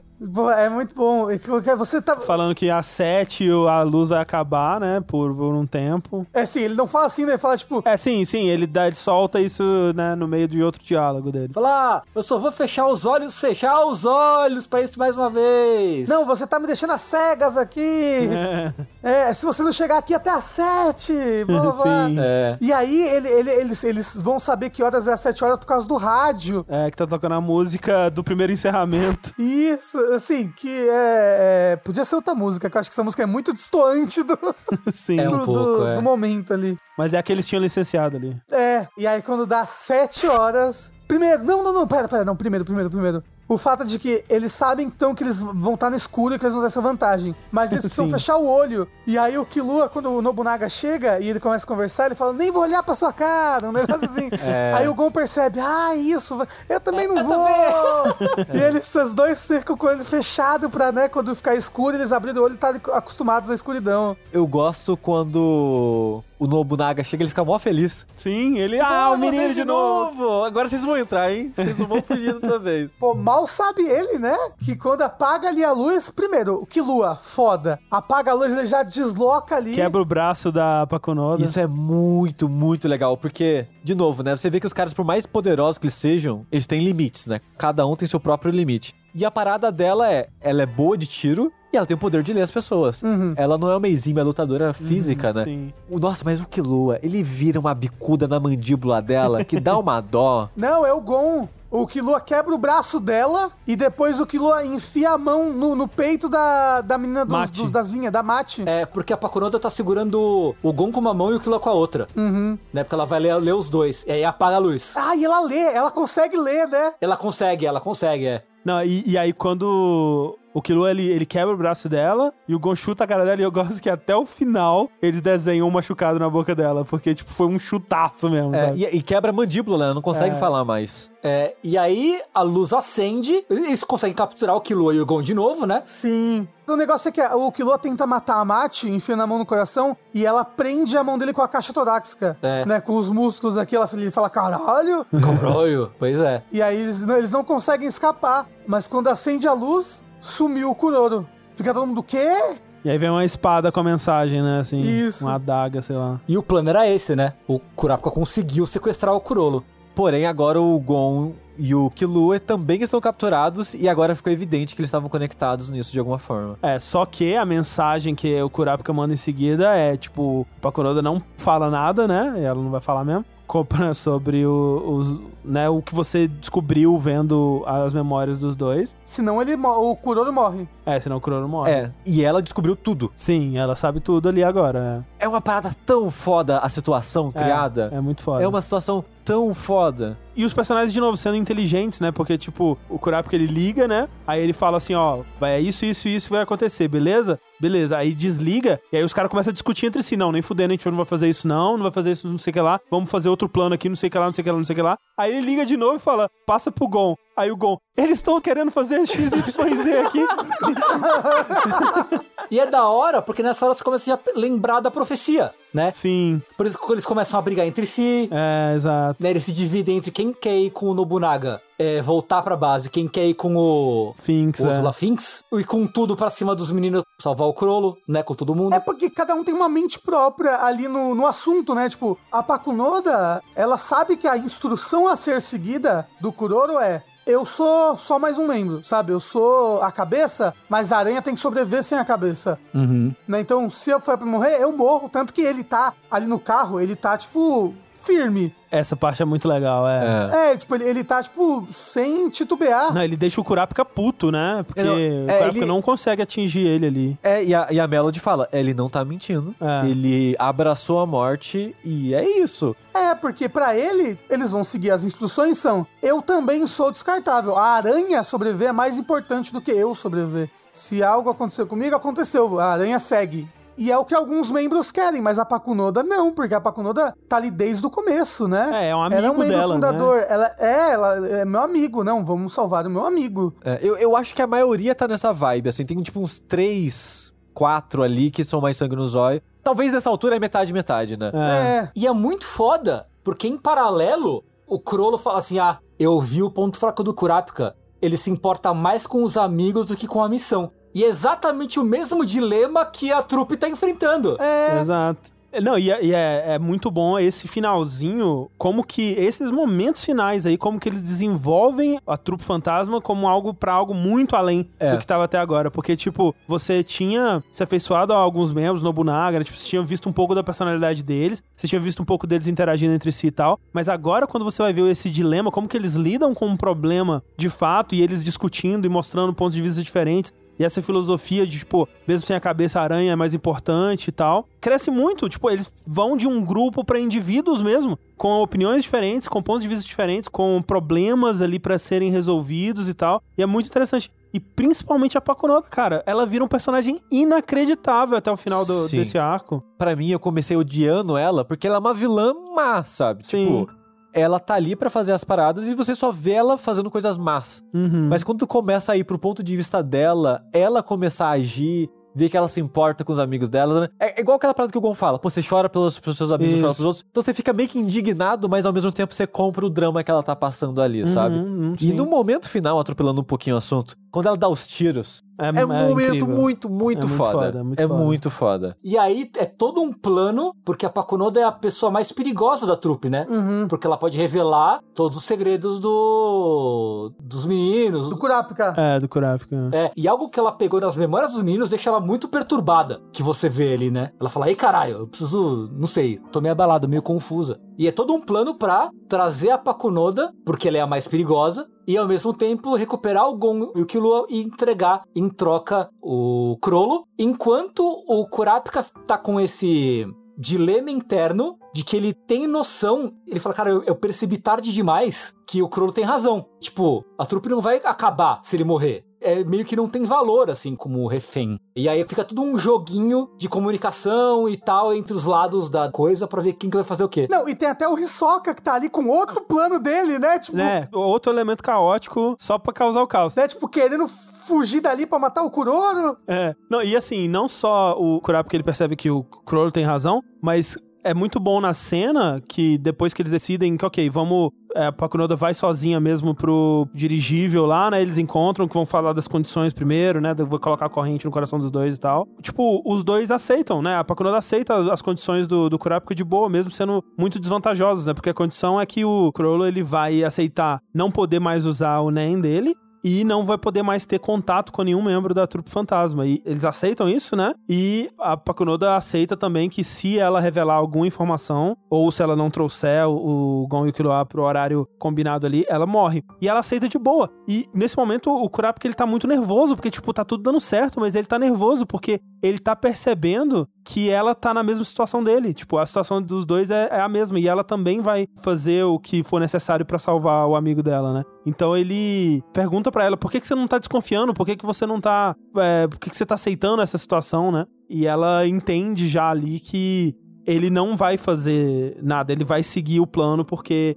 pra ele é muito importante salvar os amigos também, né? É, ela fala, tipo, se você fosse fazer alguma coisa, você não estaria me perguntando isso. É, exato. Uhum. Que é muito legal. É uma cena muito foda e enche de muita complexidade esse personagem. Eu acho muito É, legal. e aí, filho da puta do Hisoka aparece no... Sim.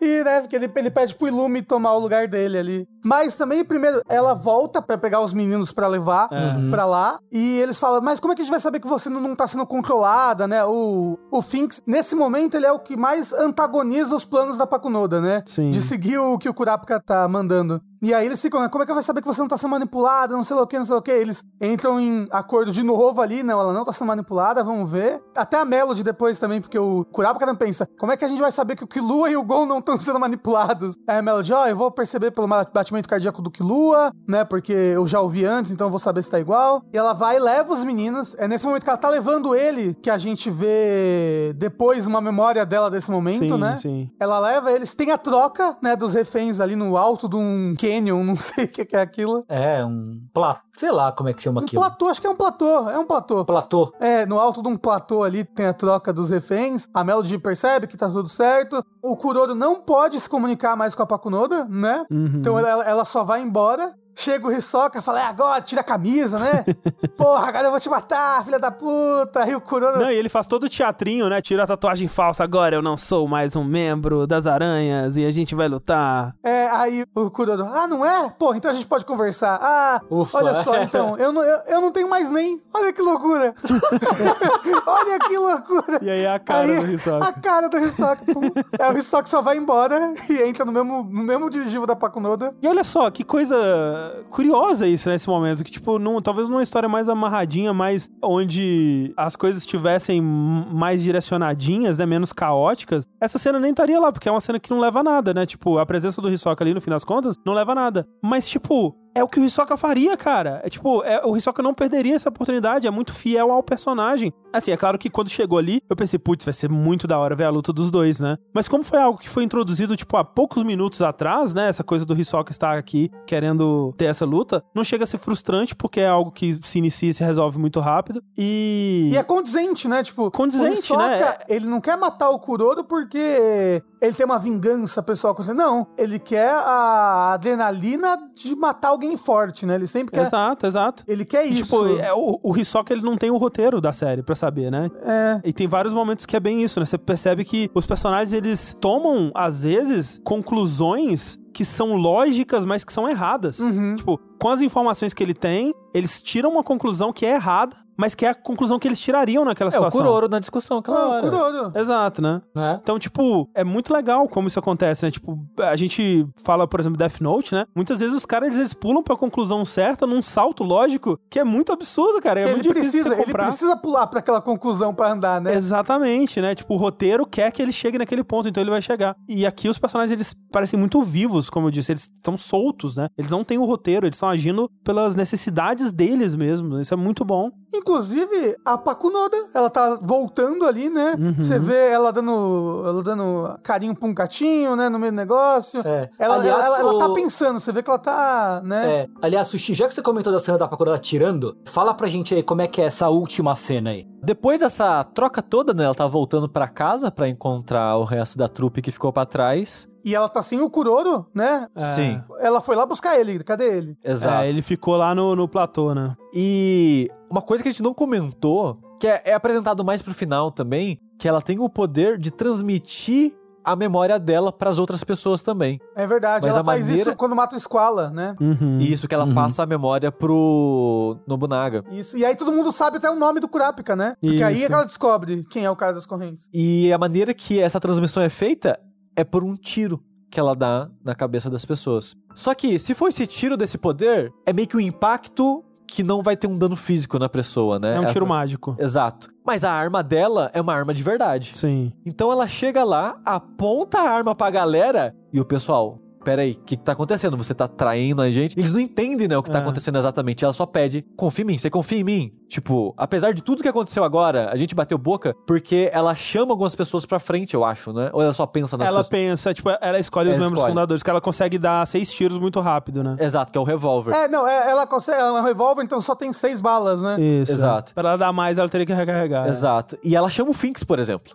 Que era quem tava antagonizando ela. E ela entendia ele, só não podia falar nada naquela situação, né? Ela não podia verbalizar nada do que ela tava pensando. E é um momento muito foda dela chamando o pessoal, falando, confia em mim. Porque eles não sabem que ela morre. Elas não sabem a, a condição dela. Exato. E ela chegou sem o Kuroro. Sim. Né? Então, tipo, será que ela, ela tava realmente sendo manipulada esse tempo todo? Cadê o Kuroro? É. Então é uma parada de confiança muito forte de, olha, eu cheguei aqui de uma maneira muito suspeita, tô chamando vocês que estavam contra o meu plano agora há pouco pra frente Pra dar um tiro na pra dar um cabeça de tiro na vocês. cabeça de vocês, exato. Aham. E ela pede pra confiar, sabe? E eles confiam, e é um momento muito foda, porque ela tava calculando, né? Tipo, até eu morrer eu consigo dar seis tiros de uma vez só por causa dos poderes mágicos dela, de atiradora foda, nem essas coisas todas. Então ela conseguiria dar esses seis tiros de uma vez antes dela morrer. Por causa da corrente. E é isso que acontece. E é um momento muito, muito, muito maneiro dela se sacrificando pra passar o que aconteceu pros caras, assim. Sim. Eu acho muito foda. A informação É. sobre o Kuroro, porque pra ela é importante. Agora o Kuroro tá sozinho, né? Tipo, como o Kurapika falou, pensou nisso, né? É, você vai sentir a dor de não ter mais a sua família, né? Que nem eu senti. É, é. E no momento, assim, o Gon e, e o eles estão, tipo, felizes porque, bom, agora estamos safo, né? Porque a, a Pakunoda não vai falar nada, né? Uhum. Os dois, pelo menos, estão confiando muito nisso. O Kurapika tá bem mais desconfiado, né? Ele não tá feliz com o, o desfecho ali. Mas é, ali naquele momento, ela se sacrifica, né? Pelo amigo dela, no fim das contas, né? E essa cena... Ela é muito legal, tipo, eu tinha ouvido falar que ela era muito legal também no dia 99, né? É. E eu fui ver, e assim, ela é mais poética, parece, sabe? Porque quando ela vai. Tem o momento do gatinho, né? E ela encontra o gatinho, ela vai carregando o gatinho pela cidade. Chega um momento que o gatinho solta do colo dela e vai seguindo. E ela vai seguindo o gatinho, assim. E aí o gatinho vai pra um, um playground, assim, onde tem vários outros gatinhos. É tipo a família dele, né? E cada gatinho é muito diferente um do outro, assim. E tem um gatinho líder que é claramente o Crollo, assim, no, no topo de um brinquedo. E ela olha assim e ri. E, ah, tipo, ah, que bom que você encontrou sua família, né? E ela continua seguindo. E aí, quando ela chega, ela sacrifica, né? Ela dá os seis tiros. Ela começa a se sentir fraca, assim. E aí começa um barulho de uma corrente. E a corrente começa a surgir, materializar, vindo lá de longe, até chegar no coração dela, assim. Mas, é, mas só ela enxerga a corrente subindo assim Só ela enxerga, é. e vindo até o peito dela. É muito bonito. É, mu- assim. é, é, eu tô arrepiado, assim, de falar. É Eu muito, também. muito foda a cena. Porque no, no de 2011 ela só cai, né? Tipo, ela cai, você entende o que aconteceu e tal. Porque o que o de 2011 dá a entender que a corrente está eternamente ali no Isso, coração isso, dela. isso. E qualquer coisa que ela fizer de errado, só pum, só fura. Exato, exato. é. É, então, mas é porque tá mesmo. É, é, o negócio é que você vê, tipo, a co- como se a corrente estivesse ali no chão. É, a corrente só vai aparecendo, assim, ela vai Ah. materializando. Ah, entendi. Ela não vem rastejando, Não, não, não, ela não, vai não. materializando aos poucos. é, ela já tá, já tá, ela só vai vendo, assim. Ah, pô, mas maneiro ainda assim o efeito. É, sim. Maneiro, porra. Agora surgiu uma dúvida na minha cabeça. Era pra morrer um monte de gente, não morreu, né? Ah, da profecia? Sim, eles até comentam que, tipo, as coisas mudaram aos pouquinhos, mas foram mudando, né? E aí que tá, é, é uma coisa interessante, porque eu, quando começou a ter coisa de profecia, eu pensei, ah, vai ser tipo aquela parada, né? Que você vai tentar ir contra a profecia, mas eu- as suas ações de ir contra a profecia é que vão realizar a profecia. E na verdade, não. Você sabendo da profecia, você pode fazer alguma coisa pra mudar ela. E eles conseguem mudar algumas coisas. Até porque, se fosse essa parada, a Neon não conseguia vender profecia pra ninguém. É. Sim, pode crer. é. Né? Porque todo mundo consegue mudar o destino quando vê a profecia. Tanto que o pessoal da máfia não morreu, né? Exato. Mas uma coisa também importante, a Pakunuda faz isso também, de sacrificar e mostrar as memórias, e ela pensa, a gente tem que parar. Se vocês continuarem lutando, a profecia vai se cumprir. Seis de vocês vão morrer pro Kurapika, sabe? Nesse mês aqui agora. Sim. Então ela pensa que eu seja a última. Ela fala, né? Ela pensa, tipo, que isso acabe comigo. E acho que isso é, é um dos motivos pra eles pararem. Agora a gente vai se focar no Kuroro, a gente sabe a situação dele, a gente vai se focar naquilo. Não vamos. Porque logo em seguida mostra o comecinho ali do Gon é, e do Killua, que eles têm um plano pra Grid Island e eles indo pro leilão, né? Sim. E eles encontrando o, o Feitan e o Sphinx, que são bem cabeça quente, né? É, e isso eu achei bem legal também quando aconteceu. Porque quando eles viram, eles saíram do regaço igual os gatos assustados. Sim, é muito boa a cena que eles sentam, olham pro lado e os dois estão lá. Eles. É, todo mundo de terninho, né? e, e os caras vão atrás, eu pensei, fudeu. Mas aí acontece a parada de que quando a Pakunoda transmite, transfere a memória, ela transfere também os sentimentos dela, né? Sim, O- como sim. ela viveu aquilo. É como se eles tivessem vivido no lugar dela, né? Aí eles meio que entenderam a situação. É, e ela, ela transmite também aquela memória, né, que você vê depois, né? Que o Gon e o Killua estão andando na frente dela, meio que soltos, assim, né? Sim. E, tipo, ela, por que, que vocês não fogem, né? Aí eles, não, a gente não vai fugir, porque se a gente fugir, vai ser, tipo, o Kurapika vai ter que matar o seu amigo e a gente não quer que ele mate ninguém, né? Vai ser ruim pra ele ter É. que matar. Isso. E eles meio que entendem e tão de boa, sabe? Tipo, ó, a gente não vai matar vocês agora. É. Tá tranquilo, sabe? A gente entendeu, tá de boa. E eu não sei, foi uma subversão de novo do que eu De achava novo, que é. seria, sabe? Sim. É muito legal. Aí, tipo, eu não faço ideia do que vai acontecer. Não tem, tipo, eu, eu- E- e- e- por e- chamar Grid Island, eu sei que eles vão conseguir É. um jogo, de alguma forma eles vão entrar no jogo. É isso que eu sei. E agora você me entende por que, que eu, eu comecei Não, logo em nossa. seguida a próxima saga? Porque a próxima saga é tipo 15 episódios. E termina de um jeito que você não quer parar. Você quer saber o que vai acontecer com cada um dessas dezenas de personagens. Não, e ó, e eu acho que Grid Island termina de um jeito que você também quer muito saber o que vai acontecer. Sim. Depois de Grid Island já é Chimera Ants? É. Sim. E é basicamente o fim do mangá quase. Do anime, né? Também porque. que- É porque assim, não fala, não dá spoiler. É só de.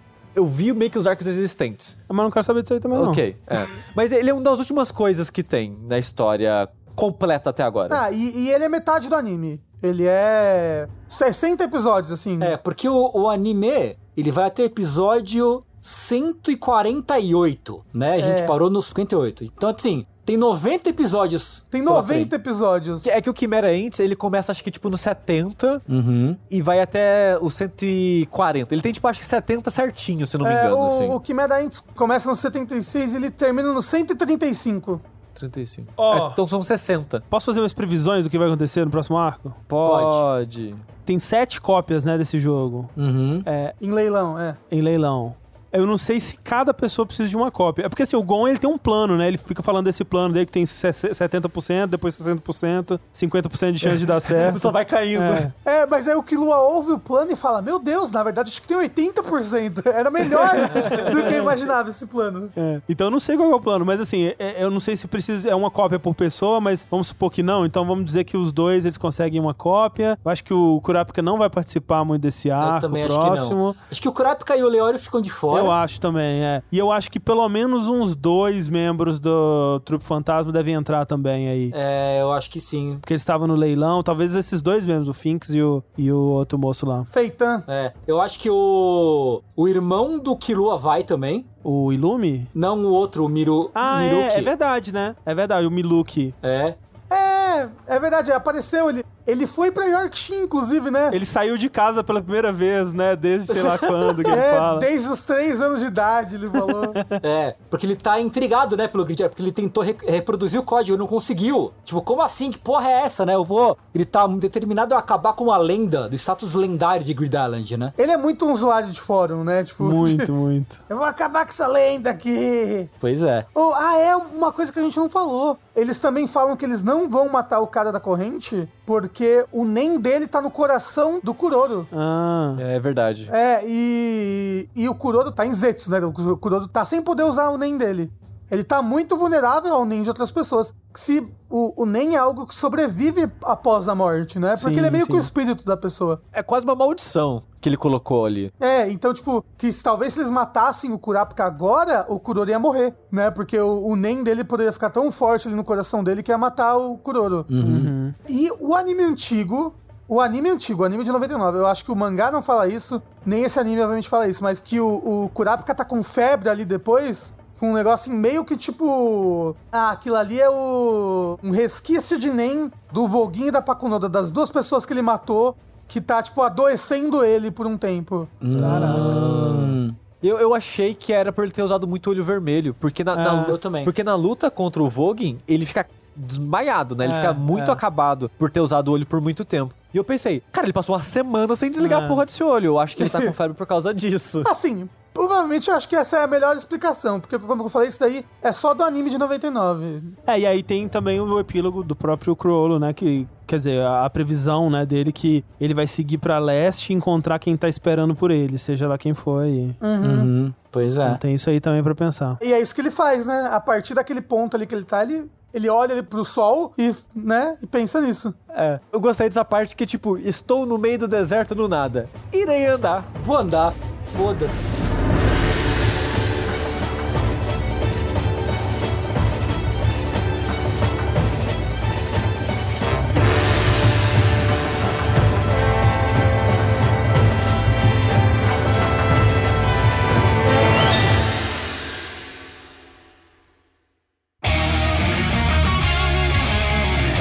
Que não precisa nem de conclusão, né? Não precisa nem É. de opinião final aqui, porque eu acho que a gente já rasgou cedo pra caralho É, ó, André. ao longo desse Ah. episódio. Muito obrigado aos fãs de Haikyuu que me perdoem, Putz. Mas muito Foda. obrigado por esse golpe de estado que você deu aqui no, no Jack, viu? Não, cara, é assim. André, Ah, lembra que quando a gente começou isso aqui, Hum. e já antes disso, até no Fora da Caixa que você falou de Hunter x Hunter, você falou que você sentia que seria um dos seus animes favoritos. É, uma das suas eu tinha histórias, mangás, animes é. favoritos. E você acha que tá. Nossa, mas tá, muito tá, concre- fácil. tá se concretizando? Não, eu, eu- É foda porque eu. Eu sou muito de dar opiniões no Apaixonadas. momento, no calor do momento, que é apaixonados e depois eu, eu não sei, eu gosto de pensar mais. Mas se eu fosse dizer agora, tipo, é o meu anime favorito, sei lá. Tipo, eu nunca vi nada tão foda assim na minha vida. E eu não sei pra onde isso vai, acho que é porque eu, eu preciso ver pra onde isso vai, sabe? É. Porque assim, eu já. é, O lance que eu sempre falava, né? Tipo, eu sempre ouvia dizer como Hunter x Hunter era. é, as coisas que eu mais amava de Yu Yu Hakusho é, feitas melhor ainda. E, tipo, de fato ele é exatamente isso. Tipo, é sem tirar nem pôr. É aquele autor lá de Yu Hakusho muito mais experiente, muito mais focado no que ele sabe fazer bem. E fazendo, tipo, nossa, mas dando um show. Nunca vi, cara. Nunca vi. Assim, eu, eu não consigo pensar só se tiver um anime muito obscuro que faça alguma coisa melhor do que esse. Porque o pessoal fala, sei lá. O pessoal fala muito bem de Guren Lagann, que eu nunca vi também, mas eu não sei. Não, Não, sei. não, assim, Gurren Lagann é bom, mas vamos com calma. Mas é que Gurren Lagann é porrada clássica. É. Entendeu? É. E eu não. Eu, Não, Gurren Lagann tem coisas fodas, mas Hunter eu, eu prefiro. É. E tipo, por exemplo, as coisas que eu critico em One Piece, ele faz. Nossa, lindamente, tipo, ir direto ao ponto, ter morte. É, é- é muito engraçado comparar que, tipo, eu, eu ainda tenho muita coisa de One Piece pra eu ver. Mas One Piece é aquela parada que eu gosto apesar. eu gosto apesar de todos os problemas. Sim, A- exatamente. a- é. apesar da enrolação, apesar dessa parte chata, apesar desse personagem, apesar daquele arco ruim, apesar disso, apesar daquilo. O Hunter x Hunter não tem isso, velho. Ele é só bom o tempo todo. Vou, vou deixar uma ideia aqui, hein? Hum. Não sei, vou deixar uma ideia. Não. Ah, Assim como existe Checkpoint One Piece, Checkpoint Hunter x Hunter no Fora da Caixa. Ah, com, com o mangá depois do anime, pós-anime, você fala? Pode ser. Pode ser. Aí. Ou com um que tiver que sobrar os que tiver de anime aí. ah. O foda é que, Ah. depois que acabou o anime, o mangá tem uma saga, e essa tá completa. Não é uma saga muito grande, mas tá completa. E aí a próxima saga, eu diria que tá na metade. E Entendi. esperando continuação. Então, não tem muito o que ser discutido. Tem coisas muito boas a serem discutidas do mangá após anime. Inclusive, coisas que vai acabar o anime e você vai falar, mas e aquilo? E aquilo? Ah, então, tá acontecendo no mangá agora Sei, sei. e tá maravilhoso. Uma das coisas escritas, assim, de mangá mais loucas que eu já vi na minha vida. Mas a gente tá há quatro anos sem o mangá, sabe? Sem capítulo novo. Assim, eu. Quando eu começava Hunter x Hunter, assim, né? Das outras vezes que eu tentei assistir, de 99, da outra vez que eu comecei, eu olhava pra esses personagens, assim. Tipo, ah, ok, esse aqui é o arquétipo do Coabra, esse aqui é o arquétipo do Rie, esse aqui é o arquétipo do Suki, esse aqui é o arquétipo do Kurama. Eu olhava, nunca serão. Eu ainda acho que tipo, o Coabra é muito superior ao Leori, hein? Vou deixar aqui. E assim, o Kurapika, ele é o arquétipo do Kurama. Só que ele é muito mais legal do que o Kurama. E eu nunca achei que eu fosse dizer isso, velho. Mas assim, é muito mais, velho. Ele é muito mais legal. Tem que começar a ir atrás das, das character songs de Hunter x Hunter agora. É, né? exato, exatamente. Mas, ó, eu acho que o Gon é muito diferente do Muito, não, ele é muito diferente. Muito É, diferente. Muito, muito diferente. E eu acho que o Killua também é muito diferente Tá do muito, Rei. muito. É, eu acho que os, dois que mais parecem é o Kurapika e o Leori, assim, e ainda Uhum. assim são muito diferentes. Mas é aquela coisa da impressão inicial, né? Se você bate o olho, você, ah, ok, esse aqui é... É, tal. até porque, pô, é o mesmo autor, olha, cada um tem É, as, então, as é. cores ali, né? Pan, o menino de verde, principal. Falando em cores e roupa, o Kurapika mudou de roupa, né? Sim, Ele tá com uma roupa é. diferente. E a abertura de 99 tem um excelente momento dele tirando a roupa e jogando a corrente, assim. que é um Não, eu, animal. eu- o que eu fa- fazer aqui é, eu amo o anime de 2011, eu acho que ele é a obra definitiva de Hunter x Hunter. Você tava assistindo Hunter x Hunter agora? Veja o anime de 2011. Aquilo que eu falei, veja, veja o primeiro episódio do anime antigo, porque ele é importantíssimo. Uns quatro, assim, uns quatro. Não, mas o primeiro pelo menos porque apresenta o, aquele personagem lá, o... Então, isso que eu tô falando. Eu acho que é bom ver pelo menos uns 3, 4 episódios do anime antigo antes de entrar no. Que ele apresenta melhor, né, os personagens. É, na, na 2011. é. É, mas é porque o 2011 não apresenta o Kaito, que deveria, deveria ser apresentado no primeiro episódio. Uhum. Né? E o de 99 apresenta. Veja isso daí, depois vá, vá pro anime novo, aproveita ele. Mas porra, gostei muito de Orkshin. Veja ele no anime de 99, tenta assistir. Principalmente André, que gosta muito de Yu Hakusho, que tá acostumado com aquela animação dos anos 90, 4x3. Tenta assistir o anime de 99, eu acho que ele é muito bom. Não, eu acho o anime de 99 lindíssimo, assim. Lindo, lindo. Nossa, como é lindo, assim. Muito, muito lindo. Ele é bem lindo mesmo. Tem cenas ali no anime de 99 de luta que são fantásticas. O Kurapika contra o Rugin é muito bom no anime de 99, é muito bonito. Muito bonito. Eu não acho que vocês vão gostar mais de Grid Island do que de Orkshin. Porque o Hunter x Hunter é aquilo. Cada arco é um monstro próprio, sabe? É um,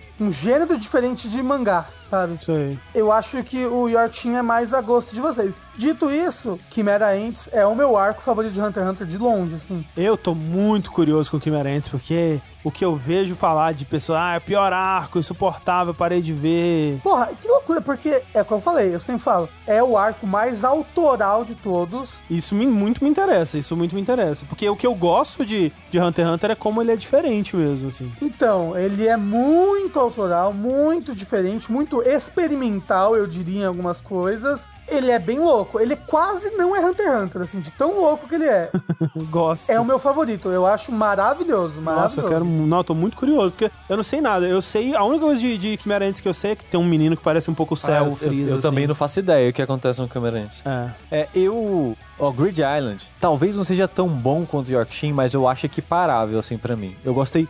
Não estou pronto, não estou pronto Eu pra gostei. Não pode ser. Assim, talvez é a emoção. Sabe isso que você falou do calor do momento? Sei, Que sei. acontece coisas que você fica.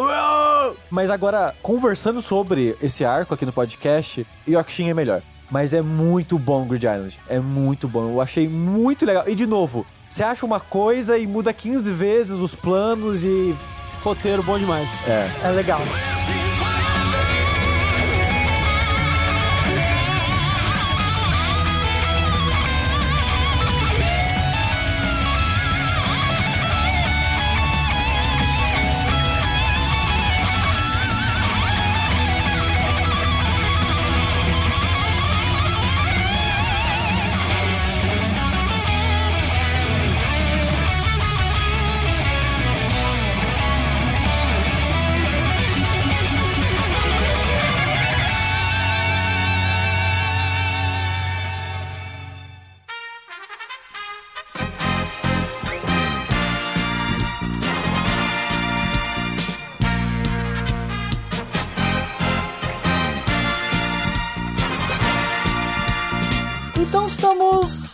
Encerrando, não é verdade? Gostamos muito de Hunter x Hunter.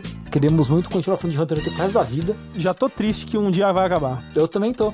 Não, assim, eu tô triste porque só, a gente só pode continuar vendo agora com o Jack. Se não tem mais Jack, não tem mais. Hunter x Hunter. É, também. Não tem mais. E agora? Pois é. Então, muito obrigado a você que ajudou na, na luta pra salvar o anime, né? verdade. De modo geral. Estamos aqui, somos apenas servos. Nós somos nobres, somos. Mas no fim das contas, no fim do dia, apenas servos na luta pra salvar o anime, Exato. né?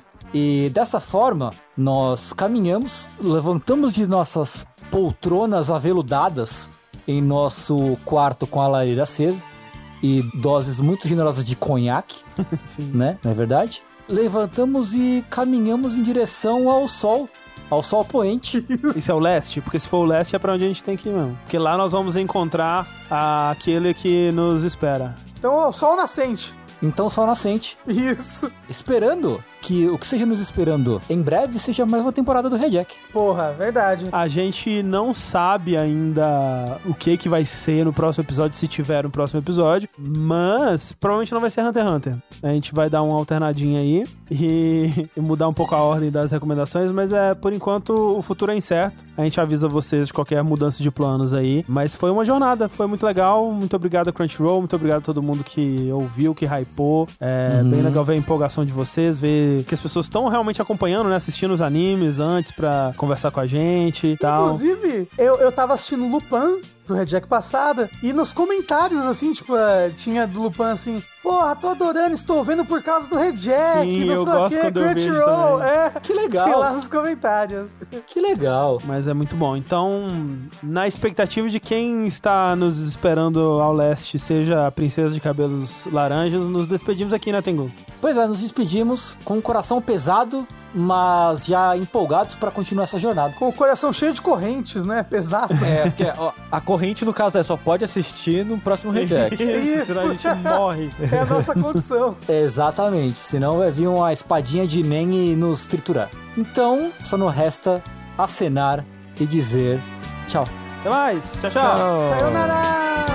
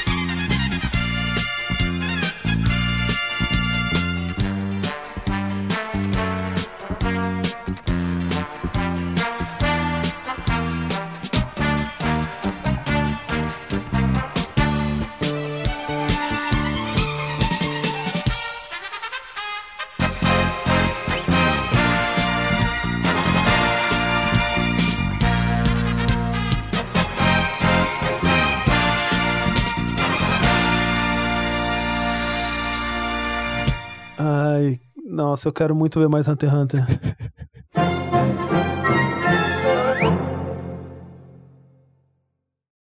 Este episódio foi editado por Sintonia Criativa.